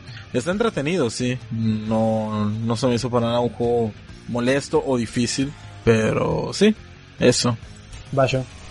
Yo no lo jugué y no he jugado mucho los Mortal Kombat porque pensé que son juegos de pelea y a mí no me gustan los juegos de pelea. Mortal Kombat se me hace muy lento.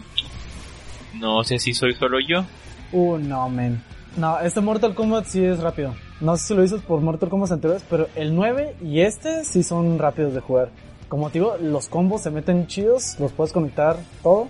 Y sí, digo, es, rápido, es rápido. Yo tenía la impresión que iba a ser muy lento, no sé por las gráficas. Digo, gráficamente se ve muy chingón y se, se juega rápido el juego. Es como que ya es un Skullgirls de meter como infinitos de 64 hits, pero es muy rápido. Bueno, ahí va nunca jugando nuestros jueguitos de, de peleas. Ahí nos debe Last Blade y todos los demás. Pero bueno. Y yo, bueno, yo sería, yo creo que sería toda la porción. Igual si les gustó el jueguito, pues coménteme qué pedo y nos damos un tiro, ¿no? Pero bueno, será toda mi parte. Adiós. Entonces ya saben, mene, Anto recomienda el Mortal Kombat X como su GOTY. Jueguenlo. Por mi parte, yo no lo haré. Entonces, pasando a el siguiente juego, LNX, ¿cuáles son tus menciones y tu juego del año? Bueno, en cuanto a las misiones honoríficas, este año sí est- estuvo lleno de juegos muy buenos. Uno de los que pensé que iba a ser mi goti del año y, y probó no ser cierto por la cantidad de juegos buenos que salieron. El primero es Nioh. También salió este año por fin, bueno, salió este año por fin en América porque ya había salido Persona 5. Otro juego que me sorprendió bastante fue A Hat in Time y este eh, último igual y es un poquito controversial por la forma en la que salió, pero Hitman, Hitman resultó ser un muy buen juego y sobre todo ahora que creo que ya le quitaron el de Nubo y las madres online. Pero bueno, para nuestro especial de juego del año, yo le voy a dar un premio muy especial por tener, por ganarse un valor sentimental y ser una de las mejores experiencias en videojuegos en muchos años integrando gameplay, historia y música de forma magistral. Les voy a hablar de Nier Automata.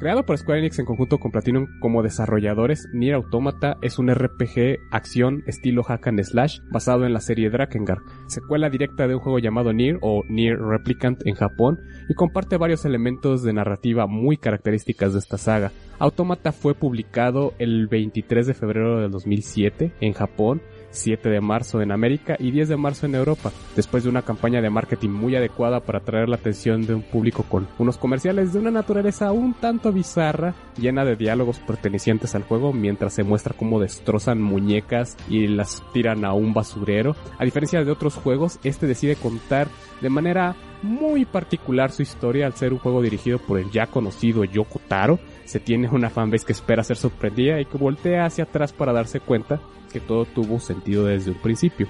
Puede sonar pretencioso, pero esos comerciales son bastante tristes una vez que has jugado el juego. No es publicidad engañosa, una publicidad eh, bastante particular y bastante ingeniosa si se tiene la experiencia Yoko Taro con anterioridad.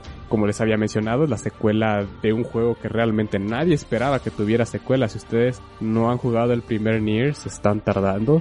Si en algún momento escucharon, me escucharon quejarme de The Last of Us porque las personas decían, oh, es el mejor juego que habla acerca de la humanidad, acerca de que tú eres el villano, las relaciones padre-hijo, es porque estoy convencido que Nier es verdaderamente el pináculo de todo eso y que realmente The Last of Us no hizo un gran trabajo como Nier. El problema de Nier fue no tener gráficos bellos o ser popular, ni tampoco tener eh, voice acting top notch y un presupuesto gigante para hacer escenas cinematográficas. Sin embargo, llega a dar el, el punto de mejor manera. De cualquier manera, Yoko Taro como director y Yosuke Saito como productor emprenden un viaje en el 2014 para desarrollar este juego. También reclutan nuevamente a Keiichi Okabe y a Keigo Hoashi como los compositores, teniendo en cuenta el trabajo que hicieron en el OST de, de Nier y ahora superando totalmente este último score musical con Autómata, evocando sentimientos en todo el juego que tienen mucho que ver con la historia. Hasta el momento no he escuchado que alguien tenga una queja con el soundtrack. Inclusive ganó el mejor como el el mejor OST del año. No solo hicieron composiciones orquestrales de, de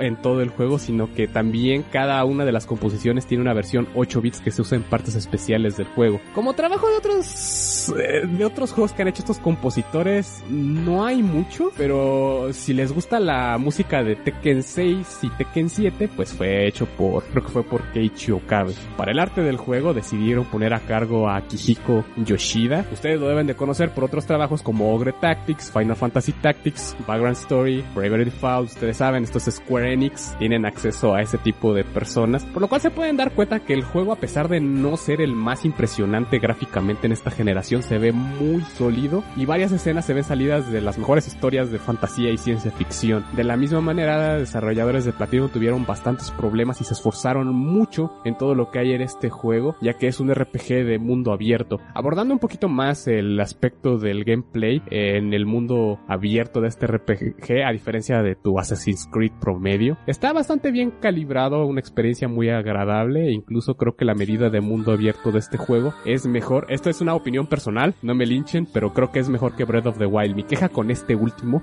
es la cantidad de espacio desperdiciado.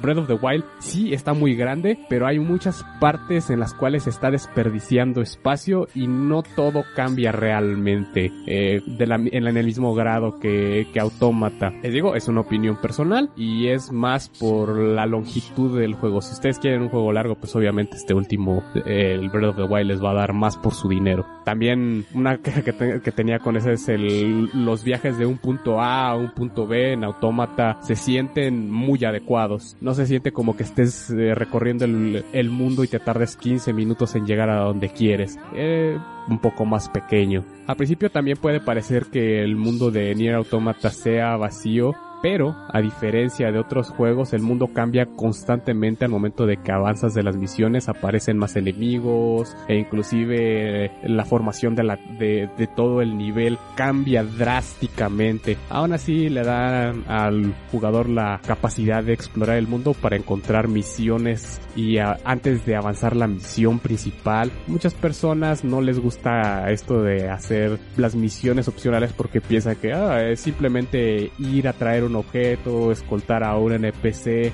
pero en este juego se esforzaron bastante porque cada una de estas cosas no es eh, en apariencia es esto, pero tiene mucho impacto en el lore y te cuenta mucho acerca del mundo, explicando lo que sucede en la historia principal. Te estoy hablando de un juego que se toma eh, su lore de manera seria a nivel Witcher 3. También voy a admitir que no todo el juego es negocio serio, hay misiones que puede tanto hay misiones como que te pueden hacer quedar en lágrimas y plantarte un poco acerca de tu existencia como de las más estúpidas que te hacen reír. Simplemente ponen una sonrisa en tu cara. El combate de este juego es bastante ágil y agradable.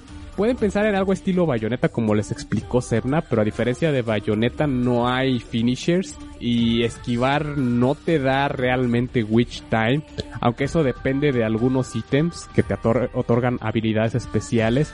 Cuando salió, muchos críticos decían que el combate era sencillo y casi automático, señal de que lo jugaron en la dificultad más fácil, así es, la de casuales, ya que el juego cuenta con un sistema de mejoras basado en chips.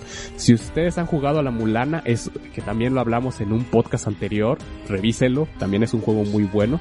Es muy similar a la parte de los programas de computadora que instalas.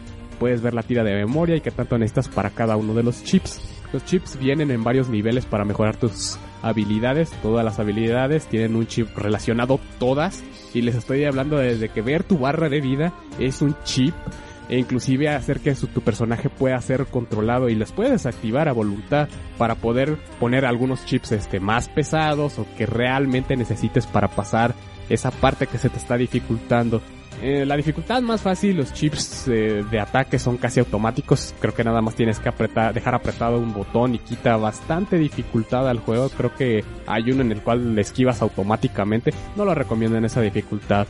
No solo se tienen chips, sino que también se tiene una gran cantidad de armas, espadas cortas, grandes, lanzas, puños, cada una con su set de movimientos y forma de hacer combos pueden combinarse para hacer combos total y completamente geniales. Otra utilidad de, estos combos es la mecánica del droid.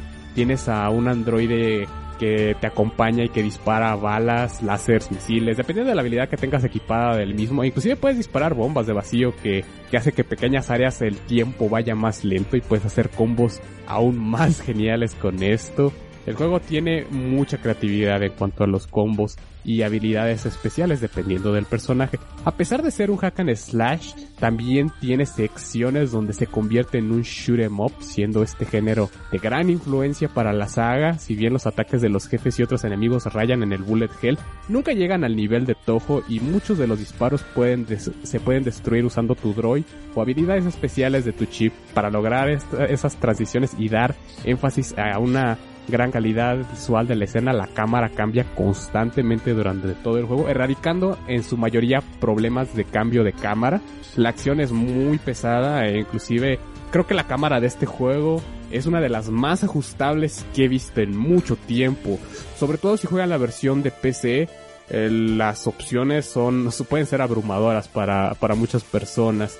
Eh, hay quienes se quejan de esto, de, se quejan de la cámara y nunca se dan cuenta de que pueden cambiarlo como lo deseen. Inclusive hay un par de trofeos que, que, te los dan por ajustar la cámara para ver ciertas cosas. Hablando un poquito más del aspecto RPG, el personaje también tiene puntos de vida, escala daño obteniendo experiencia de las búsquedas secundarias y puedes comprar mejoras de RAM usando usar ítems de equipo, este juego se pueden desbloquear trajes, pelucas, dependiendo del personaje que dan habilidades especiales, no es meramente estético. Hago énfasis en las mejoras porque como todo RPG también tiene su jefe secreto el cual es más difícil que el jefe final y este juego técnicamente necesitas conseguir todo para enfrentarlo, incluyendo los finales. También se tiene multitud de ítems que te ayudan al combate, inclusive tiene implementado un menú de uso rápido para aprovecharlos mientras estás peleando, muy bien implementado. Estos ítems pueden romper totalmente el juego si los sabes usar y tienen que usarlos en la dificultad más alta. Da un gran sentido de satisfacción.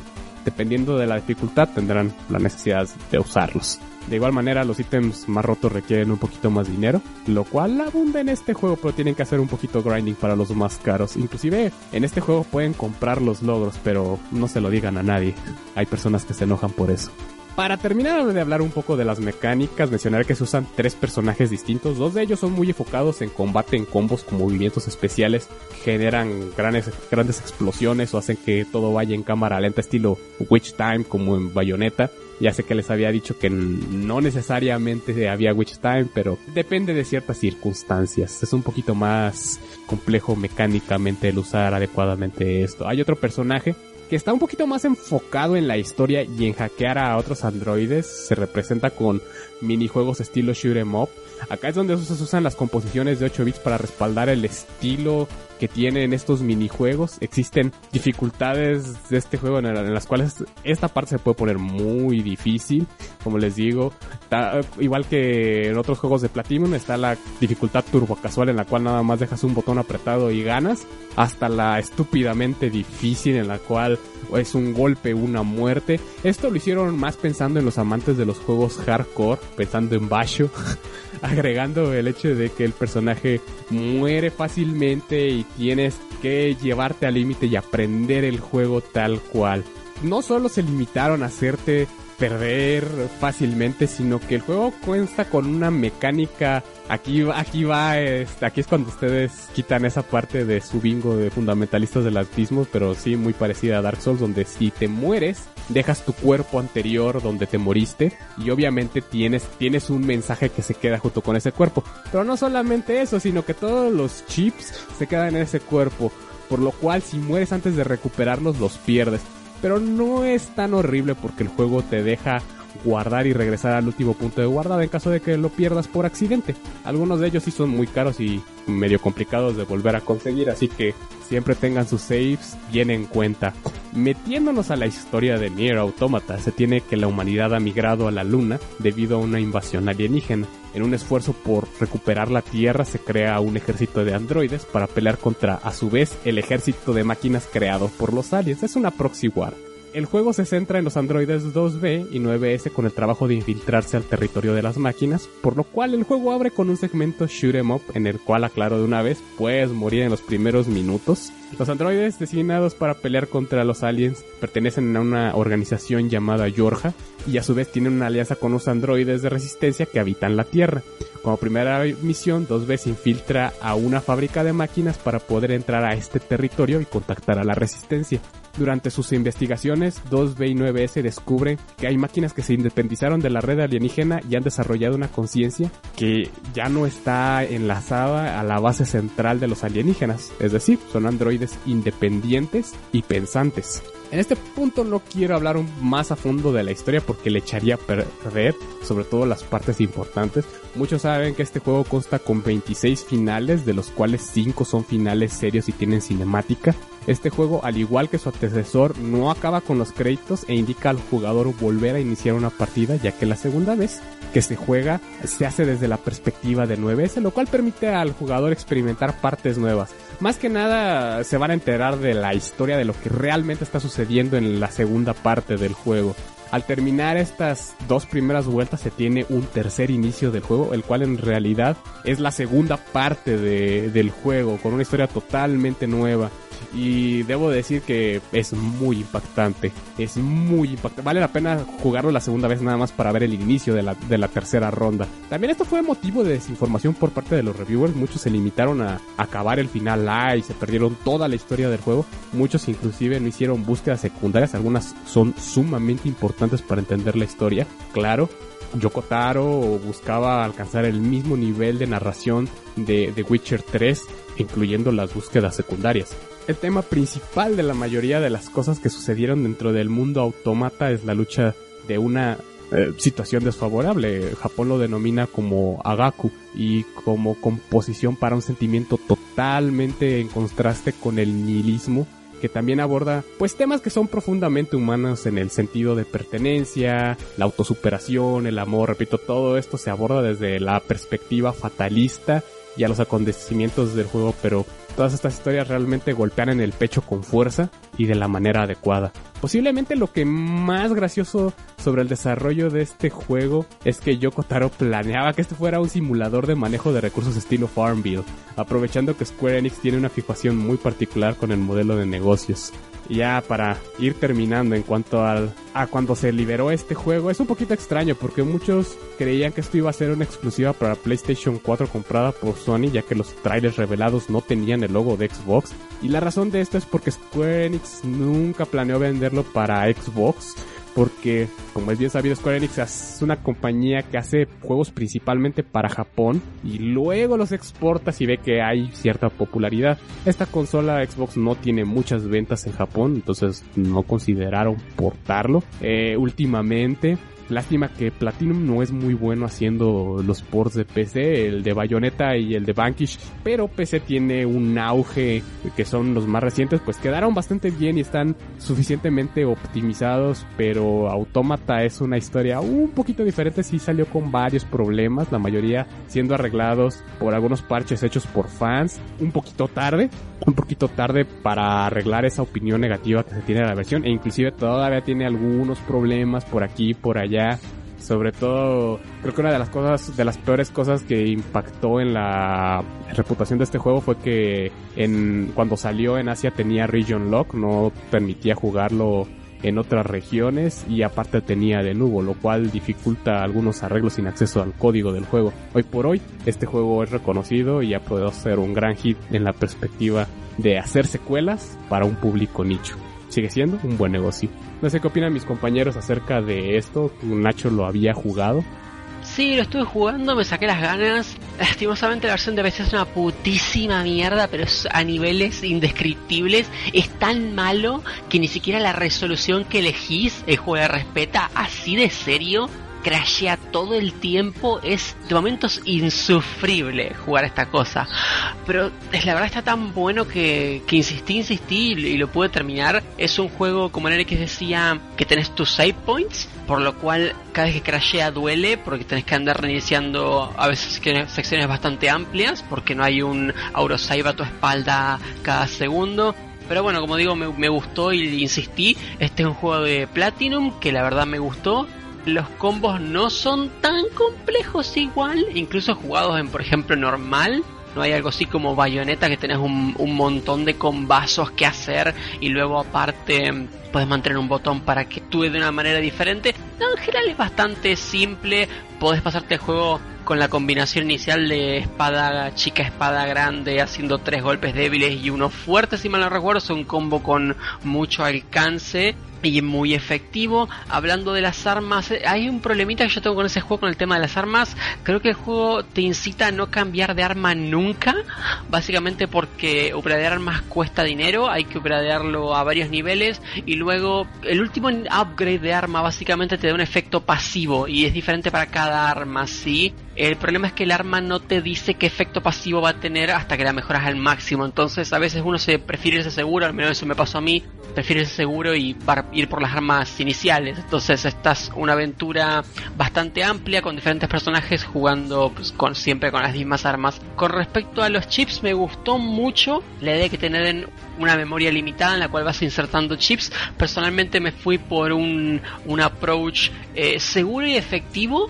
con las armas iniciales que te dan más daño cuando estás full de vida y chips que te mejoran, que te dan capacidad de curación cada vez que golpeas o matas a alguien, haciendo que todo el tiempo estuviera súper seguro con la barra HP totalmente llena y haciendo más daño por las pasivas de mis armas. Así que, como pueden ver, se pueden hacer eh, eh, combinaciones interesantes con, con, las builds, sumando armas y chips. Estaría mejor si las armas te dijeran qué es lo que hacen. Con respecto a la historia, me gustó mucho. También, como se menciona, tiene un poquito ese toque de Witcher 3, que las secundarias son, son muy interesantes. No llega al punto, diría yo, de que las secundarias son más interesantes que la misión principal, como a veces pasa en Witcher pero aún así aportan mucho. Hay cosas que uno se pierde si no hace esas misiones secundarias. Realmente espero a ver si un día la emulación de Play 3 avanza y puedo jugar Nier el original, porque este juego me dejó con un muy buen sabor de boca y sí me gustaría mucho jugar el primero para saber un poco de dónde viene la cosa. En general sí lo recomiendo mucho, lo que no recomiendo es comprarlo si es que están en PC, pues si están en consolas es otra historia, pero en PC realmente es deplorable. El juego desde que salió no recibió un solo parche y las pocas mejoras que tienen venían siendo por el lado del FAR, un mod por fans que soluciona el tema principalmente de la resolución, pero el juego sigue teniendo los otros problemas como por ejemplo los crashes constantes. En definitiva, si tuviera que elegir un juego que haya salido en este año para GOTY, si no fuera Sonic Mania sería este. La verdad que sí me sorprendió un montón y, eso me dejó con ganas de jugar el primero. Yo tengo muchas ganas de jugarlo, man, pero sigue bastante caro y la versión de Steam no me va a ir ni a madrazos en la compu. ni modo, voy a tener que pelármela. Pero se escucha muy chido, sí, me interesa bastante probarlo. Sí, como dice Josecito, yo también lo, quiero tener para Play 4, pero sí está un poco caro. Igual si baja ahí como a 3, 500 pesos o menos, pues sí lo compré. Digo, no es como que me urge jugarlo, pero sí me interesó desde que se anunció. Digo, no sabía mucho del juego, nada más lo había visto pues trailers eso. Y que hay ciertas secciones del juego pues que sí cambia del estilo del juego y que pasa completamente a otra cosa o la cámara cambia a, tipo cenital y eso fue lo que me interesó digo que tiene un poquito más de variedad dentro del mismo gameplay que tiene. Pero sí sí me interesaría jugarlo. Eh, también me interesaría jugar el de Play 3 porque digo yo no sabía que Nier era un era pues, secuela de otro Digo, el primer Nier, pues sí, hasta después me enteré, ah, mira, hay un Nier de Play 3. Ah, no mames. Pues ya me, como que sí dije, ah, pues igual si juego este, pues ya está más barato, está más difícil de encontrar, yo creo. Porque digo, no es como que se haya conocido mucho del, del primero, yo no sabía, como te comento. Pero sí me gustaría jugar, pues al menos los, los dos. Si me da la oportunidad, la vida y Diosito. Sí, hace poquito habían hecho una reimpresión de la versión de Play 3, igual y por ahí te la encuentras. Ah, pues súper bien ahí en el Tianguis sí. Pacho, ¿te interesa? Sí, sí está hardcoreta, ¿eh? Sí está así como que el tipo de juegos que dirías, sí, yo voy a hacer este juego mi perro. Sí, men, sí vi la imagen que creo que hace un chorro de que ese juego, la dificultad más alta está pensando para personas que quieren un reto. Sí me interesa Autómata, pero no tengo manera de cómo jugarla todavía. Pero sí está en mi lista de pendientes que aún no puedo hacer. Bueno, entonces supongo que eso sería todo por Nier Automata. Quería hablar del primero, pero el primero es un poquito más complicado de recomendarlo. Tiene ciertas cosas. Creo que Nier Automata no necesitan jugar el primero, pueden jugar este. Es una historia muy aparte y muy recomendable. Muy bien, entonces ahí tienen. Nier Automata, juego muy bonito, un tanto largo, muy recomendado. Entonces, ya por último, el último jueguito GOTI es el mío. Pero no te voy a mencionar mis jueguitos que estuvieron en mi lista. Fue The Endless Night, Breath of the Wild porque jugué muy al principio del año, el telor de los Game Journalists, Cuphead, Mean Bean Machine y Shovel Knight Spectre of Torment. Pero el juego que más me gustó este año, sí salió este año, bueno, entre comillas, que es un remake. Les voy a hablar de Super Haidora.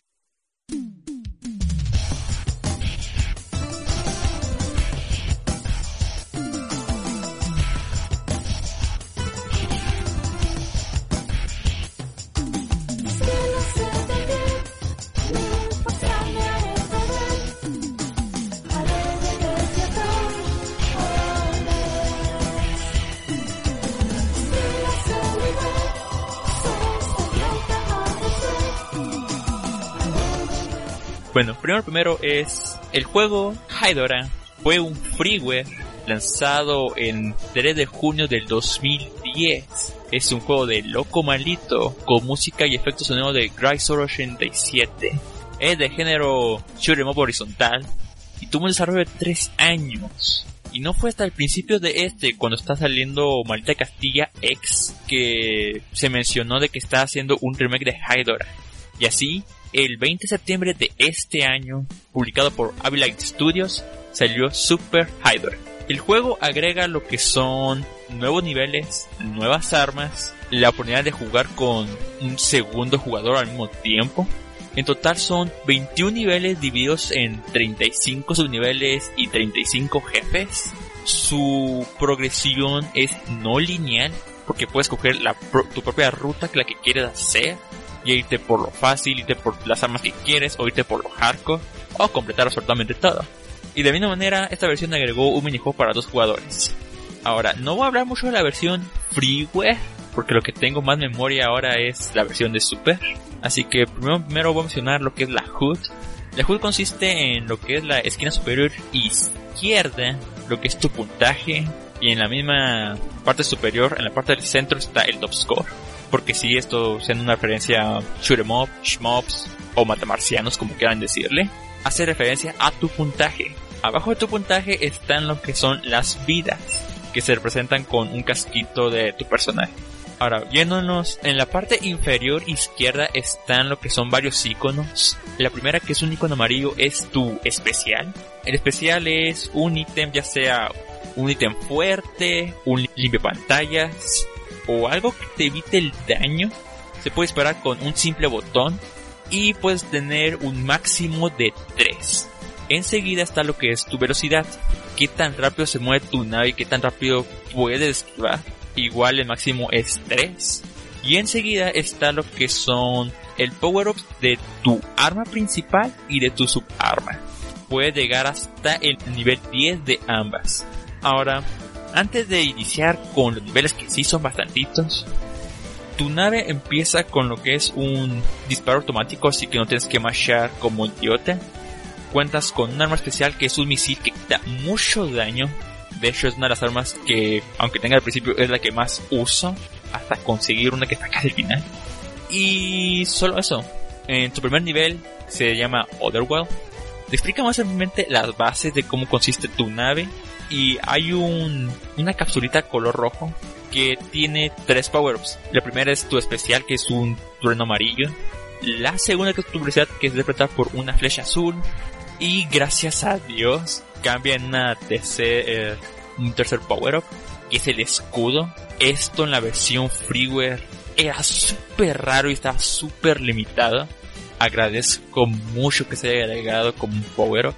Así que si tienes a escoger estas tres, porque van intercalando entre una y la otra.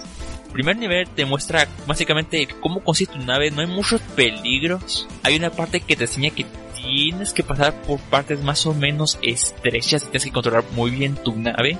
Y después, pasando esta escena, cambia a otra mostrando tu primer jefe. Y aquí nos indica cómo está desarrollado el juego.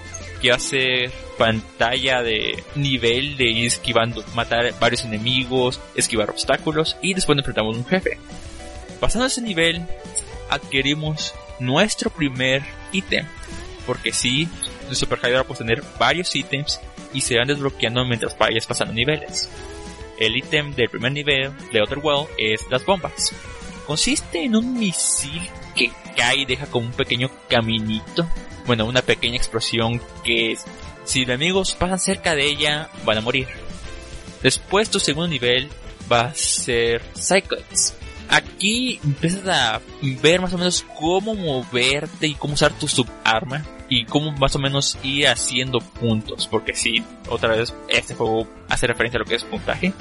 Aquí nos cambia un poquito cómo está diseñado, porque empezamos con un nivel, luego nos enfrentamos a un subjefe y después entramos a una cueva en la que no solamente es una línea, sino que podemos irnos de arriba a abajo y vemos que inclusive dentro de niveles hay distintas rutas que tomar.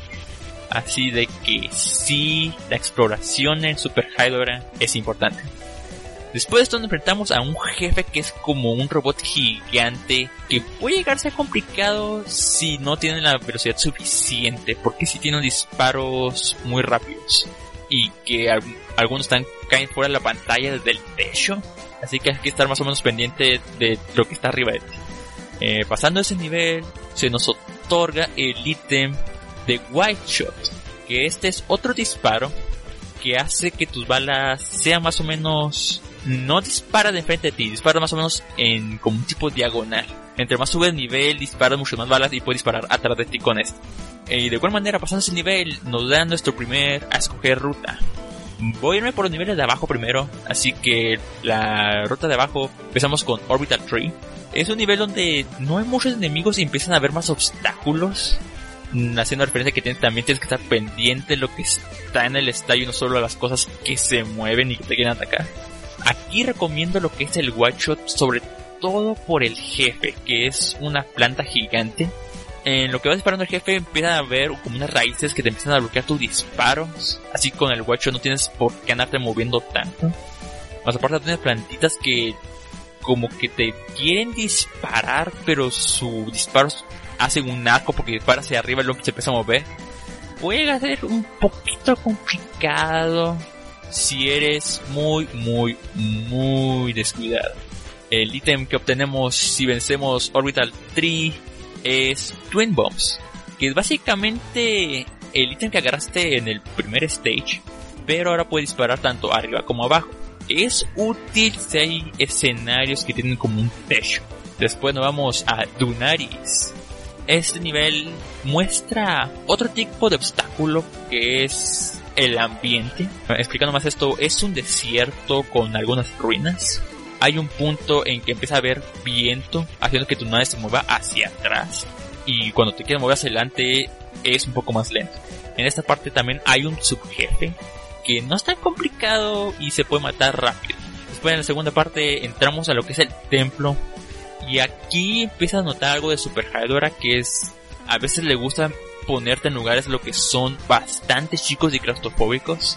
Así que tienes que saber moverte muy bien con tu nave y dependiendo cuánta velocidad tiene tu nave, adaptarte a ella para no moverte tan rápido y estrellarte en las paredes o no moverte que no sea suficientemente rápido para esquivar balas o obstáculos. En este nivel también vemos como una pequeña esfera roja final. Esto es una semilla de Hydora.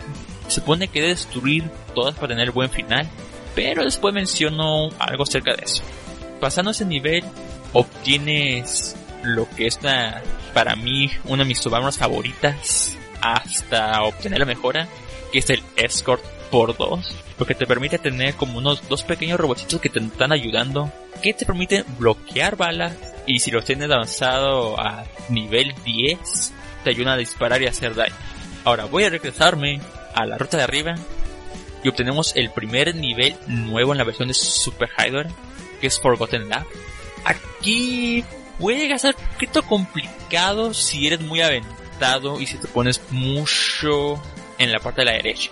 Porque empieza a haber enemigos que empiezan a salir de la nada. Bueno, no de la nada, empieza a salir debajo del agua.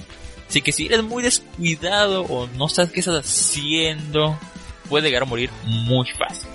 De igual manera, hay unas partes en que hay unos enemigos que tienen como unas pequeñas esferas que disparan por ellos.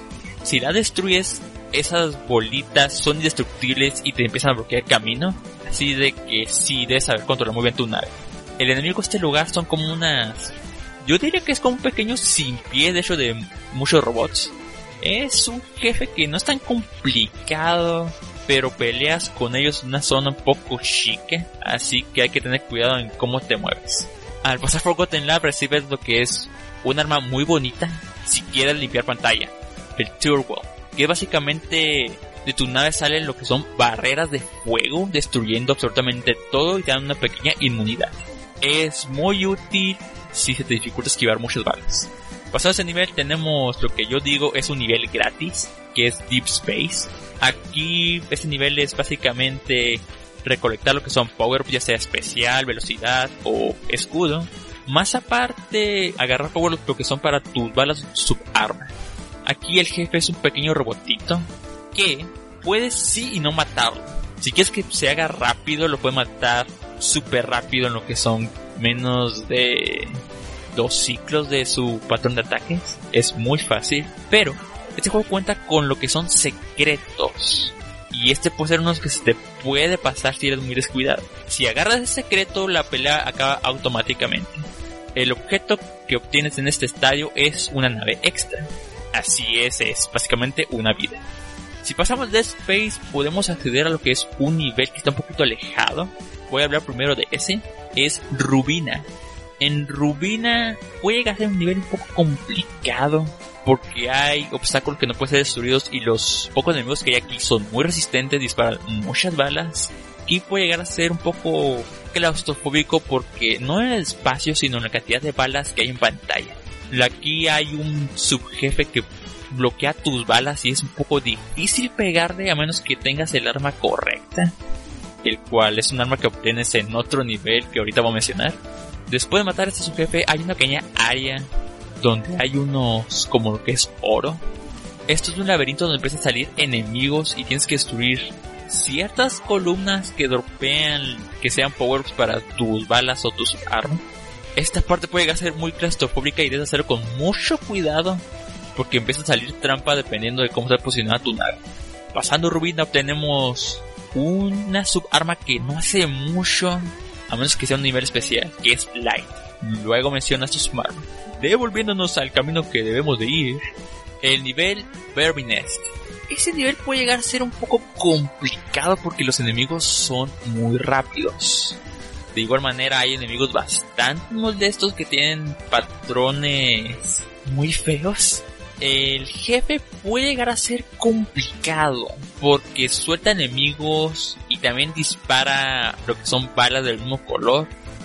Aquí la única diferencia con respecto a la versión freeware es de que es un poquito más lento y más o menos sabes qué ataque va a hacer. Si no se detiene va a disparar y si se detiene va a spawnear enemigos. Esto te da un poquito más de reacción y como dispara a los enemigos no los avienta muy aleatoriamente haciendo la prioridad matar a los enemigos porque te pueden llegar a pegar más rápido que el enemigo en sí o las balas. Es un poquito más fácil en esta versión. Venciendo a este jefe y pasando el nivel obtenemos lo que es mi disparo favorito, que es el láser. El láser consiste en un disparo, es una línea básicamente dirán que es un poquito más difícil pegarle a todo. La verdad no, porque como funciona el láser, es una línea que puedes controlar dependiendo de cómo se mueve tu nave. Así que realmente tienes, en vez de una pequeña línea, tienes toda una barresota que puede acabar con bastantes enemigos. Porque aparte, este tipo de bala es tanto piercing y atraviesa enemigos. Mi tipo de bala favorito. Ahora, el siguiente nivel es el punto donde la dificultad aumenta muy drásticamente. Y el siguiente nivel sí puede hacer un dolor en el trasero y una total odisea a vencer. Galactic Inferno. Empieza con una cinemática de llegaste como a la flota enemiga. al principio empiezas las naves de tus aliados abriéndose paso las líneas enemigas.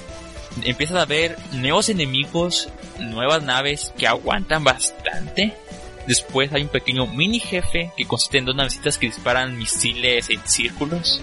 Venciendo esto entramos a la segunda parte del nivel, que empieza a ver muchos más enemigos y empieza a ver un láser de que si eres muy descuidado te puede llegar a matar fácilmente. Después de esto llegamos a una zona muy claustrofóbica porque a ser un autoscroll lento con el mismo láser que si eres muy descuidado te va a matar. Que te tienes que acercar poquito a ese láser y te empieza a aventar para abajo. Después empieza a ver un poquito de la nave en la que vas a entrar que está disparando láser. Si eh, no tienes mucho cuidado te puedes tapar con la nave y morir. Después tienes que destruir cañones que te impiden pasar siguiendo la intentar no estrellarte en lo que es el piso o el techo y esquivar el láser. Después empiezas a ver el núcleo que está disparando ese láser y te empiezas a ver balas que rebotan en las paredes y si tienes que esquivar todo y destruir el núcleo al mismo tiempo mientras que la pantalla se va acercando cada vez más a aplastarte con la nave. Es una parte bastante intensa y puede llegar a ser un poco... Te vas a cagar en esta parte, para ser sincero. Y dirán, aquí acaba. No, porque entras a la tercera parte del nivel. Que estás dentro de la nave en espacios más claustrofóbicos con enemigos bastante pequeños y que disparan muy rápido. Aquí voy a hacer una recomendación. Váyanse por la parte de abajo. Porque en la parte de abajo te topas con tres misiles que al destruirlos te soltan sus armas. Ya sea velocidad, bombas o escudo. Es muy importante la parte de abajo. Y después de esto, llegamos a lo que es el tercer jefe, que consiste básicamente el núcleo que empieza a tener cuatro torretas, debe destruir las cuatro, y en lo que la está destruyendo aparecen otros cuatro enemigos que son unos ro pequeños robotitos, que si eres muy descuidado sí te van a matar, porque sus balas son algo pequeñas. Destruyendo el núcleo, el jefe cambia de forma y te empieza a disparar más rápido.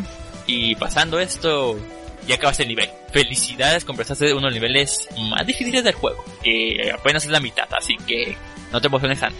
Pasando Galactic Inferno, recibes el Tem de Tail, que consiste en básicamente tu misil que obtuviste al principio del juego o Twin Bombs, pero al momento de que se estrella en el suelo, empieza a ser como una onda que avanza. Puede ser muy útil en algunos estados. Ahora, volvemos a tener otras dos rutas me voy a ir por la parte de abajo nuevamente. El primer nivel es Storm Eye. Es básicamente otro nivel gratis. Donde puedes recargar si es que perdiste bastante cosas en Galactic Inferno. Aquí recuperan básicamente casi todo. Y al final nos podemos topar con un pequeño robotcito. Porque sí, aparentemente es el hijo del robot que matamos anteriormente. Igual, si no lo destruyen pueden conseguir el secret y pasar el nivel instantáneamente. Ok, en Storm Eye vuelves a conseguir lo que es una nave extra. Si otra vida, no hay mucho problema. Después nos vamos a un nuevo nivel, que es Besieged Moon. Ese nivel, al contrario de lo que estamos acostumbrados, lo que nos podemos destellar es el techo y no el suelo. Aquí empezamos a entrar lo que es una zona básicamente enemiga, con bastantes trampas. El jefe de esta zona es un pequeño robotcito que dispara muchos misiles y tiene dos formas porque la historia la primera, la segunda como que empieza a lanzar muchas balas de color rojo y dispara muy rápido. Cosa de que si te atora entre su disparo y el techo, básicamente ya estás muerto. Lo intentas esquivar, no vas a poder. Pasando ese nivel, me voy a regresar otra vez. Ah, no he mencionado lo que obtienes, soy un baboso. Obtienes un nuevo tipo de bala que es el Charge. Básicamente si jugaron Mega Man, o consiguen el Beam en Super Metroid. Es básicamente eso. Es un disparo más o menos rápido que si lo cargan va a estar mucho más grande, va a hacer mucho daño. Ahora sí, devolvámonos al nivel Untulia, que básicamente el nivel de hielo. Aquí empieza con piso y techo, no es tanto problema. Hay una parte que son obstáculos que el camino está cristalizado y tienes que destruirlo. Personalmente aquí está la parte que más odio del juego que es esa parte que mencioné del hielo cristalizado, pero empieza a haber ambiente, empieza a haber viento que te empuja como hacia arriba y a la izquierda, más aparte van a estar estas cristalizaciones Si la destruyes y no eres rápido, se vuelven a reconstruir. Si te quedas atorado, es básicamente muerte segura. O si tardas mucho en mover. Mi recomendación es, en algunos casos, dejar de disparar para que se refresque todo mientras intentas no estrellarte o que el viento no te empuje tanto. Destruir mucha capa de hielo porque si son, si puede ser, el camino puede ser muy claustrofóbico y tienes que pasar rápidamente y con mucho cuidado. También recomiendo lo que es escort porque hay unos pequeños robotcitos que se empiezan a avanzar y se empiezan a detener. Puedes matarlos con el hitbox de turbots para que no tengas que disparar. También White Shot es una muy buena opción en ese nivel. Ahora, el jefe también puede llegar sin problemas si no sabes cómo llegar contra él y cómo matar. Es básicamente un taladro gigante que te empieza a disparar estas mismas cristalizaciones, pero tienen gravedad y van a caer. Si te encierra con los cristales arriba de ti, ya va listo. Porque ni los robots ni muchas balas son capaces de destruirlos antes que se estrelle contra ti. La nueva arma que tiene en este nivel es una nueva, que es Stealth esta subarma básicamente te permite hacerte invisible por algo de tiempo, no recuerdo cuánto, según son de 3 a 5 segundos. Y eres inmune a todo, inclusive a estrellarte en las partes del nivel. Atraviesas todo. Pasando este nivel, vamos, vemos que hay un pequeño nivel en la parte de arriba que está muy alejado de todo, que tienes que devolver. Este nivel es Path of Sila. Si viene la versión freeware, Path of Sila era el nivel más difícil del juego todavía lo es, no tanto, está nerfeado. Path of Silent empieza básicamente en una cueva de agua, donde empiezan a aparecer como medusas atrás de ti, tienes que saber cómo esquivarlas. Después de haber como unos pequeños bulbos o lechugas con pincho de color morado. Si las disparas van a soltar esos pinchos, así que hay que tener mucho cuidado porque las disparan a todos lados. Y hay unos bulbos super gigantes que disparan aún mucho más. Mientras te enfrentas a enemigos que te siguen es dando, sigue siendo difícil para Topsila. No tanto, pero sigue siendo difícil. Pasando esta pantalla entras a otra, donde tanto el techo como el piso van a empezar a moverse y te van a empezar a cerrar. Aquí empieza la claustrofobia. Y aparte va a empezar a nadar pececitos, así que si eres muy descuidado y no los ves vas a morir por ellos. Pasando esta parte encontramos al enemigo, que es un pez morado. Te dispara como un tipo de ondas y su dispara un pequeño láser. Al entre comillas, matarlo. Una serpiente sale del suelo, se lo come y nosotros seguimos a la serpiente. Ahora sí, una parte difícil del juego, el pozo de serpientes. En la versión super está nerfeada, porque aquí hay unos pequeños enemigos que son unas serpientes gigantes que no las puedes matar. En la versión freeware te podían taclear de manera muy rápida dos veces. En la versión super te taclean la primera vez y la segunda disparan cuatro balas que empiezan a moverse hacia tu nuestro personaje. Sí, son guiadoras o seguidoras. Ventaja, las serpientes son un poco más lentas al momento de taclearte. Segundo, no te pueden taclear dos veces. Porque si tienen mucha distancia y la manera de esquivar es o alejándote mucho o ponerte como arriba o abajo de la serpiente porque van a hacer una curvatura en la que no te puede alcanzar. Esta parte sigue siendo un poco complicada, sí, pero ya no tanto. Después del pozo de las serpientes, si es que no perdieron su cordura o no murieron como unas pequeñas perras, vemos otra semilla de Hydora.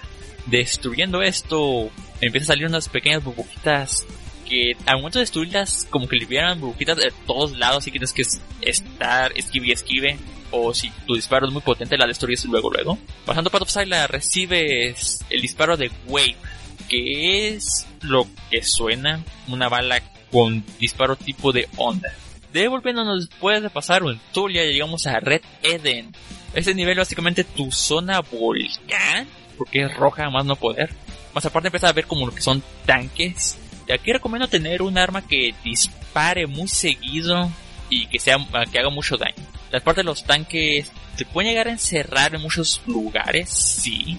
Aquí también recomiendo tener lo que es mucha velocidad y mínimo si crees que eres malo esquivando tener turbo para destruir absolutamente todo. El jefe es un enorme tanque el cual hay que destruir muchas cosas. Al principio tienes que ver como unas pequeñas torretas que están a los lados. Aparte de destruir esas torretas, las dos primeras son fáciles porque te ponen enfrente de ellas.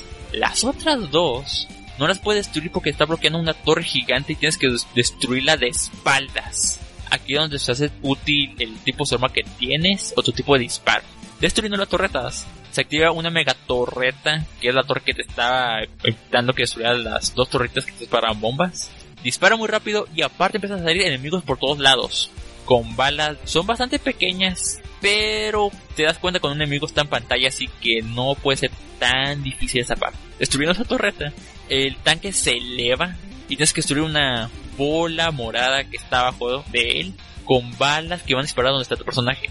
También evitando a los enemigos que salen. No es tan difícil como suena, pero sí puede llegar a ser un poco acá. La subarma que obtienes al pasar de nivel son las minas. No recuerdo mucho las minas, no las utilizo. Según lo que yo recuerdo, salen alrededor de tu nave, uh, funcionando como un pequeño escudo si los enemigos son simples. Según yo funcionaba así en la versión freeware. No me acuerdo de esta versión, porque me valió madre. Y una vez más, tenemos dos caminitos que seguir. En esta parte, me voy a ir por la parte de abajo, con un nuevo nivel, Sharvis. Bienvenidos al nivel claustrofóbico. Sharvis es como un estómago. Lo que vas avanzando vas ver que hay con enemigos que no mueren si la disparas. Tienes que andar esquivando. Después empieza a ver como una pequeña cueva. Y por si fuera poco, la parte de abajo y la parte de arriba se empiezan a mover.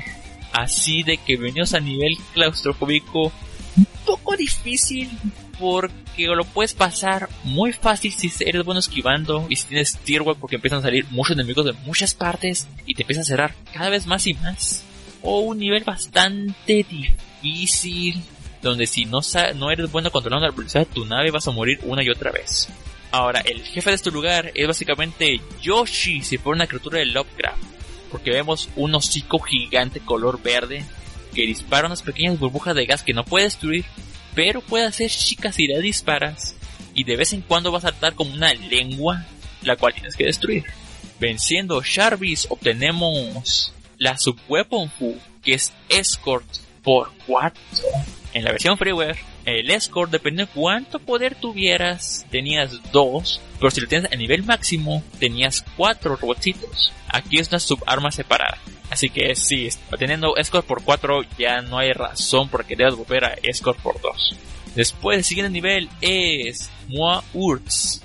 Este nivel puede llegar a ser un poquito difícil porque los enemigos siempre han disparado desde tu nave y no tienen mucho espacio para disparar a los enemigos y a todo aguanta un chingo en ese lugar.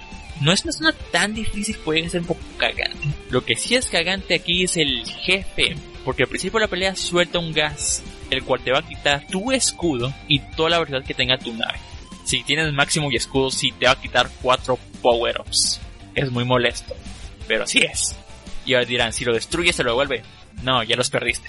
Así que sí, recomiendo pasar nivel antes de hacer otras rutas porque siendo casi el final, volver a recuperar todos puede costar tiempo y perfección. Venciendo este stage, recibes el ítem. Oh, recibes una nave extra. Olvídenlo, no es un es una nave extra. Y te quitan todo, así que sí agreguen sal a la herida. Pasando este nivel, podemos pasar a un nivel que está bastante solito, de nombre Black Gate. ¿Recuerdan la subarma de Light, la que es una medallita? Sí, se usa en este nivel. Al usarla pueden acceder a lo que es un templo, el cual esta parte es un nivel vertical hacia abajo, el cual está oscuro, así que tengan cuidado cómo se mueven, qué tan rápido se mueven. Aquí pueden recuperar tres power-ups y pueden conseguir una vida extra, así que hay que estar pendiente de eso. Aquí ves otra semilla de Hydora al destruirla aparece una espada ensangrentada la cual te empieza a perseguir. Ah, lo único que hay que hacer en esta parte es esquivarla. Recomiendo tener una velocidad si, como volvieron de aquí la parte del gas, de las powers que pueden conseguir, agarre uno o dos de velocidad. Es muy útil en esta parte. Sobreviviendo la espada, la espada transforma una espada azul con blanco. Y si obtenemos esa subarma, Ancient Sword. Esta es mi bomba favorita. Porque es la espada que vieron rodeando tu nave, destruyendo todo a su paso. Hace mucho daño y tiene muy buen rango. Aparte es limpia pantallas. Es muy buena Ascension. Ahora, devolviéndonos una vez más. Digamos un nuevo nivel que es Underground Base. Ese nivel es un nivel vertical hacia arriba. Así que recomiendo tener eh, lo que es Escort por 4 o Escort por 2 si no los tienes más aparte de lo que es poco de guay para poder disparar atrás de ti, si eres muy malo en este nivel. El nivel empieza yendo hacia arriba y en algunas partes empiezan a caer piedras. Avanzando un poquito más, nos damos cuenta que estamos atorados en una fábrica con cintas transportadoras que van a empezar a empujar esas piedras hacia ti. Así que esquivar va a ser muy útil. Más aparte, la pantalla te empuja hacia arriba, así que también hay que moverse un poquito para abajo para no estrellarte en el techo. Puede llegar a ser un poco complicada esta parte. Pasando esta escena, llegamos al eh, mini jefe que es como una tipo garra. En la garra va a intentar exactamente agarrarte, lo que hay que esquivar. Y en lo que se va a empezar a elevar va a soltar una bola con pinchos que va a empezar a rebotar en todo el escenario. Lo puede destruir sí, pero toma mucho tiempo. Y si no eres muy rápido, en cuanto cae la garra va a soltar otra bola con pinchos. Así que también recomiendo un, un limpio pantallas en ese nivel. Destruyendo la garra hay que tener mucho cuidado porque el techo se nos cae encima. Si somos descuidados o no tenemos shield, un pedazo de techo estamos muertos. Hay que hacer la pelea otra vez. Pasando esta parte entramos a la base. Nos dan dos power-ups. Recomiendo que agarren velocidad si no tienen al máximo. Porque esto empieza a ser un auto-scroll a verdad súper rápida. Estilo estadio creo que 14 de Gaius 3. Ese en el que si no tienen velocidad van a morir como perras. Sí, ese mismo hace reparación aquí. No está tan difícil si tienes velocidad. Y aparte tienes que construir una arma que dispara mucho porque empezar a ver como parece que tienes que construir un objetivo específico si no la pared no se abre y te va a aplastar. Más aparte, hay unas navecitas que están atrás de ti en todo momento que te van a disparar, así que hay que esquivar mucho y moverse mucho. Pasando esta parte, entramos lo que es más dentro de esta base y tenemos que subir una pared, pero esa pared son cables eléctricos. Al destruirlos, exactamente la luz se va a apagar y tienes que pasar ese nivel un tanto a oscuras porque hay un montón que se ilumina toda la pantalla y puedes más o menos ver dónde están los obstáculos. Después de esto, que nos encontramos, sorpresa, sorpresa, otra semilla de Hydra. Destruyéndola, aparecen dos robots a los lados. Esos robots se van a empezar a mover de arriba hacia abajo disparando rayos eléctricos. Y digamos que esto se puede llegar a convertirse en un infierno de balas si no sabes en qué lugar posicionar. Spoiler, debajo de los robots. Así mínimo tienes que esquivar solamente dos tipos de balas en lugar de balas que rebotan en todas las paredes. Pasando este bonito nivel, obtenemos una subarma, lo cual yo consigo antes de ser of Silent, que es Home. Son misiles que exactamente al ser disparados van a encontrar la primera cosa que se mueva y van a destruir. Es una muy buena subarma, para ser honesto. Después de esto llegamos a Silent Tomb, que según yo recuerdo también es un nivel nuevo, ¿no me... Silent Tomb es básicamente el cementerio de tus naves aliadas. Así que si hay que esquivar bastante. Hay muchos enemigos de que si los destruyes van a soltar un infierno de balas. Así que hay que tener cuidado. El jefe en ese escenario es como un pequeño robotito que es un imán que empieza a traer los escombros de las naves destruidas. No está tan difícil si tienes velocidad y si esquivas muchos enemigos. Bastante nivel tenemos el último tipo de disparo, que es la Volcan. Quieres destruir todo tu paso con tus propias balas es esta arma, porque esta arma dispara enfrente de ti, a los diagonales, más a las diagonales y atrás de ti. Si esta, este tipo de bala destruye todo, pero disparas mucho y no precisamente al objetivo que tú quieres. Después llegamos a lo que es mi nivel favorito, No Mercy. Al principio del nivel empieza una pequeña cutscene de que tus naves aliadas están siendo como una pequeña distracción mientras tú avanzas a la verdadera base. El principio de No Mercy empieza con una canción bastante intensa y en el fondo empieza a ver naves gigantes, el cual son seis tipos de naves. Exactamente, No Mercy es un tipo de boss rush, el cual puede ver a las naves con las que te vas a enfrentar es un buen detallazo, porque después la ves avanzando yéndose fuera del background hacia tu pantalla listos para el combate. Primero, como dije, varios enemigos. El primero es un tipo cohete que va a empezar a disparar balas que van a rodear.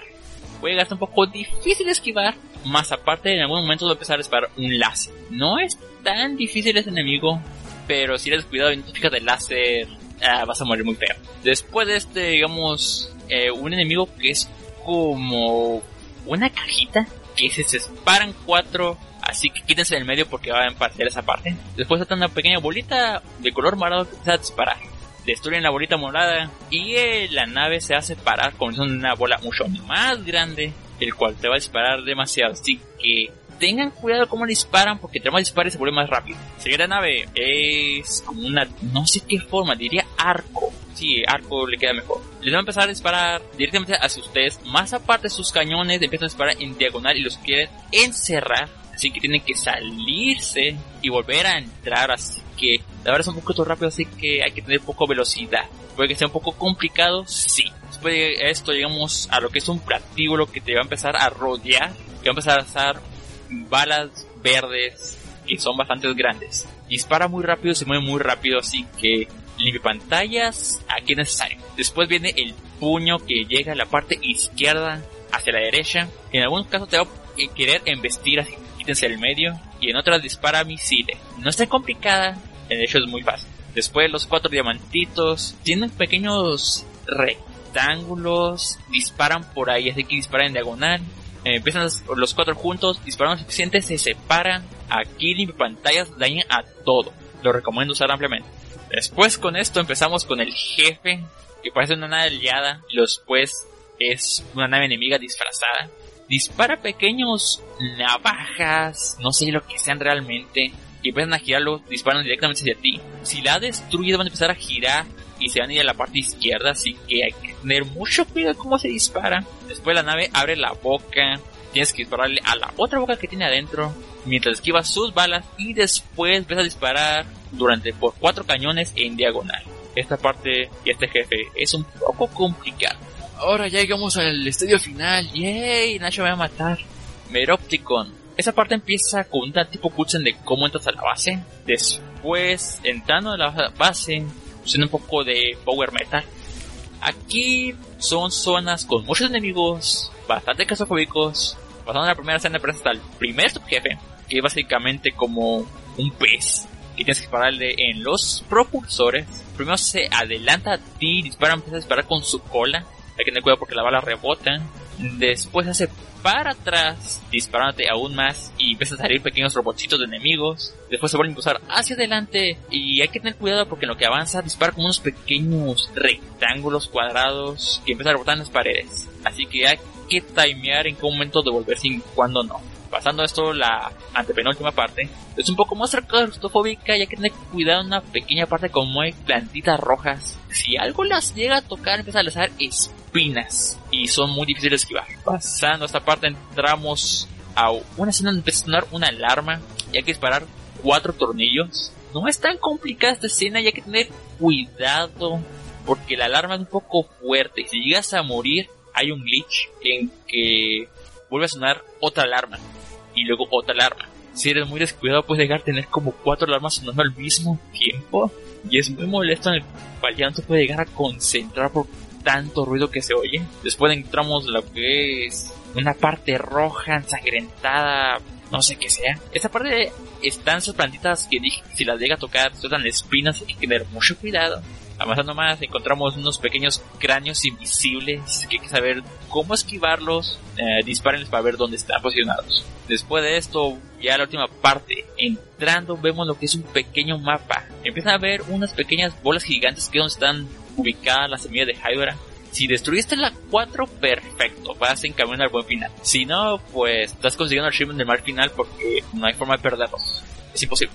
Ahora, el final, Hydra. En esta versión aguanta más. En la freeware era, lo matabas en que menos dos minutos. En esta versión sí aguanta más. Empieza a poner una barrera de cráneos invisibles. Eh, son cuatro, tienes que disparar más o menos en el torso a la cabeza. Después de un tiempo empiezas a soltar como bichitos que al destruirlos sueltan balas a donde está tu personaje. Esta parte es, es demasiado larga en esta versión. Si quieres hacer un poco más difícil, le hicieron una esponja de daño. Después de esto, Hydra se emputa contigo y empieza una parte Bullet Hell si esta parte es como bullet hell. Recomiendo velocidad para que sus balas no se los Después de eso hay que tener mucho cuidado, pero mucho, mucho, mucho, mucho cuidado. La cabeza de Hydra va a caer. Al momento que tope en el suelo va a disparar más balas. Si son distraídos como yo van a sufrir daño, van a morir. Y van a tener que volver a hacer esta pelea desde el principio. Así que si recuerden, cae la cabeza, póngase lo más arriba que pueda para esquivar las balas. Y si destruiste la semilla de Hydra o no la destruiste, te va a mostrar el final que obtuviste. También, si no hiciste ningún continuo, recibes el buen final en, el que ves todas las referencias a otros shoot'em ups pasados y antiguos, así de que si es un muy bonito top. Ahora, Hay partes extra que son los secrets. En la versión freeware eran máximo 6, aquí cada estadio tiene secrets. La forma de detectarlos es que empieza a, notar que percibes un sonido y el, en tu parte de las vidas el casquito empieza a brillar, o no si parpadeaba. Significa que el secret está cerca tuyo. No son tan difíciles de encontrar y si exploras mucho, los encuentras luego. Eh, sí, eh, esto es Super Hydora. Me excedí demasiado, Nacho me va a regañar, así que sí, amiguitos. ¿Qué opinan de mi jueguito?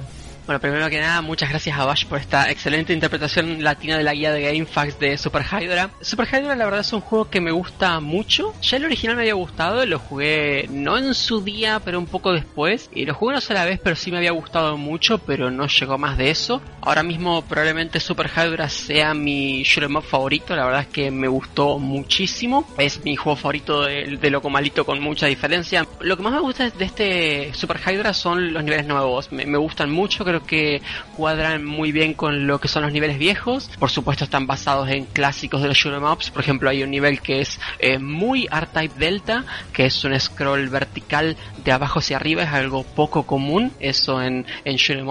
Y la verdad que está muy bueno, es un nivel donde van cayendo piedras constantemente. Es algo que no se usa demasiado y este juego le pone ahí un muy buen toque. Ese mismo nivel tiene una sección R-Type y una sección eh, muy gradio. Ese nivel también hace muchas referencias y en general todos los niveles del juego, a pesar de que el juego nunca deja de tener su toque, pues sí, eh, tienen ahí sí pequeños guiños a, a otros clásicos. Una cosa también que está muy buena son los secretos.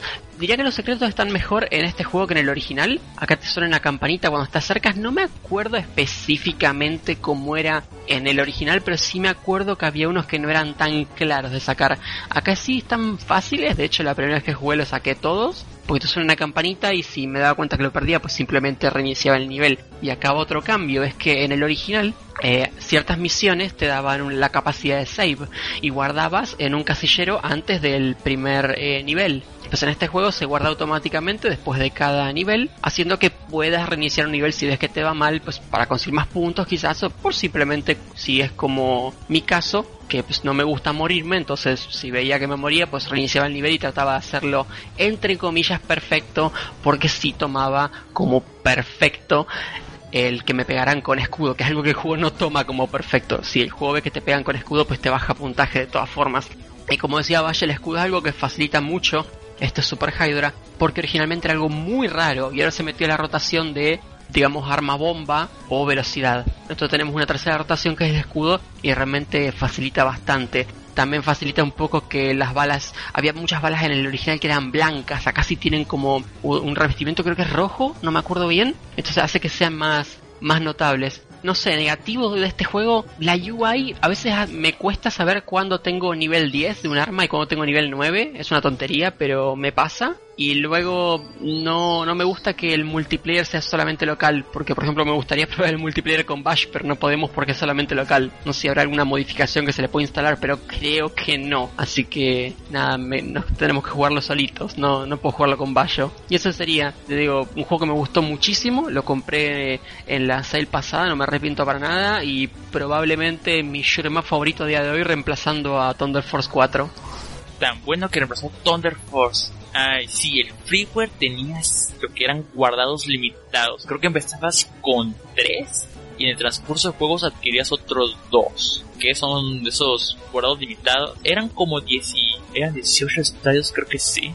En los que dependiendo cuántos hacías, se te podía borrar todo si no guardabas. Sí, había que hacer un poquito perfección para empezar a hacer, empezar a hacer niveles bien y no morir tan rápido y luego guardar para de que si llegas a morir o empiezas a perder mucho, reiniciar con todo lo que tenías, con las vidas que tenías, con los juegos que tenías, probablemente todo bien, esos guardados limitados, eso era, te limitaban absolutamente todo, tu ruta, cómo tienes que hacer las cosas. Ahora, en esa versión, cada vez que pasa un nivel se guarda. Lo que dijo Nasho de que si no encontraba el secreto o moría mucho, reiniciaba, es algo que se puede hacer libremente aquí, que básicamente devolverte la menú principal y como se guarda en cada nivel, simplemente es que tienes que volver a hacer el nivel del principio, volviendo a escoger tus armas. Así que ja, Super Hydra era un poco más fácil por este también. Antua, ¿qué opinas de Super Hydra?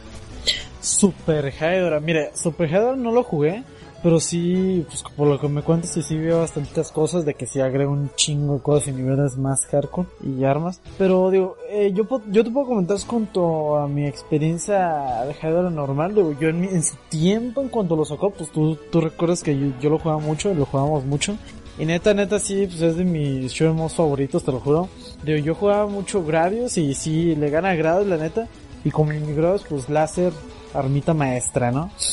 Pero sí, Hydra sí me gusta bastante, digo, cómo agarra referencia a muchos otros shoot'em mods anteriores, digo, lo malito neta se rifa muchísimo con los juegos que hace. Y Super Hydra, como él dice, pues es su, su hijo, es su hijo acá, el más guapo de todos. Y sí, digo, Super Hydra, pues me, me gustan bastante los niveles y la transición de niveles que tiene, que es de que, ah, no, pues tú tienes que elegir el siguiente nivel si te da a elegir realmente. Y las armas, pues sí están muy buenas, están muy buenas, este, la variedad de armas que da y todo y el movimiento de la nave que es lo más importante en ese tipo de juegos. Y qué cuál es el, el hitbox que puede tener de en cuanto a las balas enemigas si te tocan una lista pues ya te mueres o si te tocan por una cierta parte de la pues te mueres y ya que es de lo más importante que yo considero en un shoot'em up y también las boss fights digo aquí las boss fights son bastante variadas son buenas también no es un tipo grados que nada más, eh, güey, mátale el, núcleo a este vato y ya. De aquí están, pues los niveles también se tienen, son bastante grandes en cuanto vertical y horizontal. Digo, vertical sí da mucha variedad que... Sí, da mucha variedad que no es clásico Shooter no hace todo para adelante y ya. Digo, pues sí me gusta bastante toda la variedad que le mete lo comalito a este, este, juego. Está muy, muy, muy bueno. A mí sí me gusta mucho. Sí me, me agrada bastante. Muy bien. El NX Super Hydra. Mira, Super Hydra, la versión Super no la jugué. No la he jugado aún. Tengo un montón de quejas con el Hydra original, pero todas se resumen al hecho de que hubo partes en las que Loco Malito diseñó mal algunas partes. Lo que habían comentado de las balas, que hay veces que las, las balas en, en, Hydra normalmente rojo, azul y verde, ¿no? Y dependiendo de los niveles. Por ejemplo, en, en el árbol muchas de las balas son un poquito más cafés, no hay muchas balas verdes. Entonces tu cerebro pues sabe dónde está el peligro todo el tiempo y no se detecta como el nivel. Igual Hydra es de esos shoot em ups donde pegar contra cualquier cosa te mata. Y el, el, problema es cuando llegas a niveles como el, el que está hecho todo de rubíes, que es todo rojo, todo es rojo, todo es rojo. Y ahí me hubiera gustado que las balas hubieran cambiado de color a azul para que hicieran contraste muy fuerte y tu cerebro detectara exactamente dónde están las balas. Eh, la versión, la versión gratis no me gusta. De hecho, sí preferiría jugar la Super ya con lo que me han mencionado y con lo que he visto. He visto un par de videos y cambian lo de las balas. Había, había balas chiquitas, blancas, que la verdad no se veían un carajo. Entonces sí había varias situaciones en las cuales tú ibas haciendo el nivel y no, no registrabas que te estaban pegando hasta que ya se detenía toda la acción y, te quedabas pues con la idea de qué, rayos pasó. Y es porque te pegó una de esas balas que no registraste, porque hay tres colores de balas distintos en todo ese desmadre. Normalmente los shoot'em up se diseñan con un color de bala a la vez, que contrasta mucho con el nivel para que lo detectes. Esa es mi gran queja con, con y es la razón por la cual ni de chiste reemplaza Gradius 3 para mí. Gradius 3, sabes que la cagaste cuando la cagaste. Y eso es, eso es grande para mí.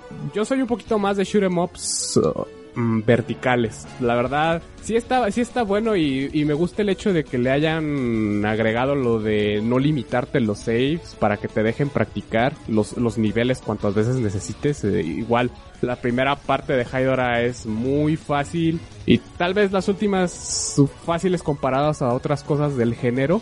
Igual y para muchos sería un, un, una buena introducción, pero realmente, en mi opinión, yo preferiría darme una vuelta en Gradius 3 o Dodon Pachin o Raiden 5. Sorry, sorry Basho, no, no sé. Creo que este es el juego en el que soy menos fan de Loco Malito porque sí le encontré muchos, muchas fallas de diseño que hizo en su versión, en su versión freeware. Sorry. Oh, man. Bueno, sí entiendo lo de las balas, porque en original, sí, si te distraías tan solo un poco te enfocabas en lo que le estás disparando, si no te das cuenta, te disparaban, no vi la pinche bala y te morías. O sea, eso sí está en el original. Sí, yo creo que necesito probar adecuadamente Super. Super se ve como que arregló bastantes cosas, aunque aún vi que, que había ciertas cositas con las balas. Igual y ya probándolo está mejor. Este, o sea, pienso algo mejor de, del juego. Serna, ¿tú qué piensas? Pues la verdad es que me interesó bastante con todo lo que has dicho, Basho. Sin duda creo que lo voy a llegar a probar. Es un género que me gusta, no soy muy fan, pero puedo jugarlo sin ningún problema. Pero creo que me voy a esperar un poco a las rebajas y espero que le pongan alguna rebaja medio decente. Tampoco quiero que me lo dejen en 5 pesos, pero ahorita estoy un poquito fuera de mi presupuesto y estoy ahorrando para todas las sales chidas que se van a venir. Y es algo que voy a tener muy en cuenta para comprarlo. Ok, muy bien. Por mi parte, eso es todo. Sorry porque me excedí un chingo. Porque me todos los niveles. Sí, lo siento. Nacho ya me regaña. Muy bien. Y con eso concluimos esta edición del podcast de versión GOTI.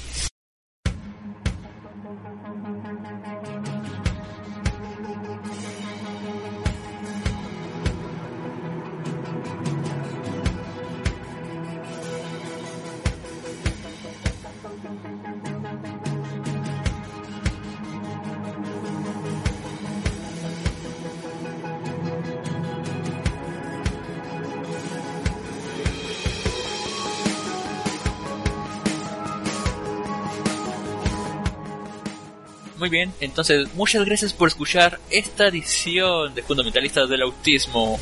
Por favor, en los comentarios, menciónenos cuáles fueron sus gotis personales. ¿Qué fue todo lo que jugaron este año que más les gustó? De igual manera, recordarles que pueden checar los links en iBox y de iTunes porque escuchar nuestras bonitas voces fuera de una computadora.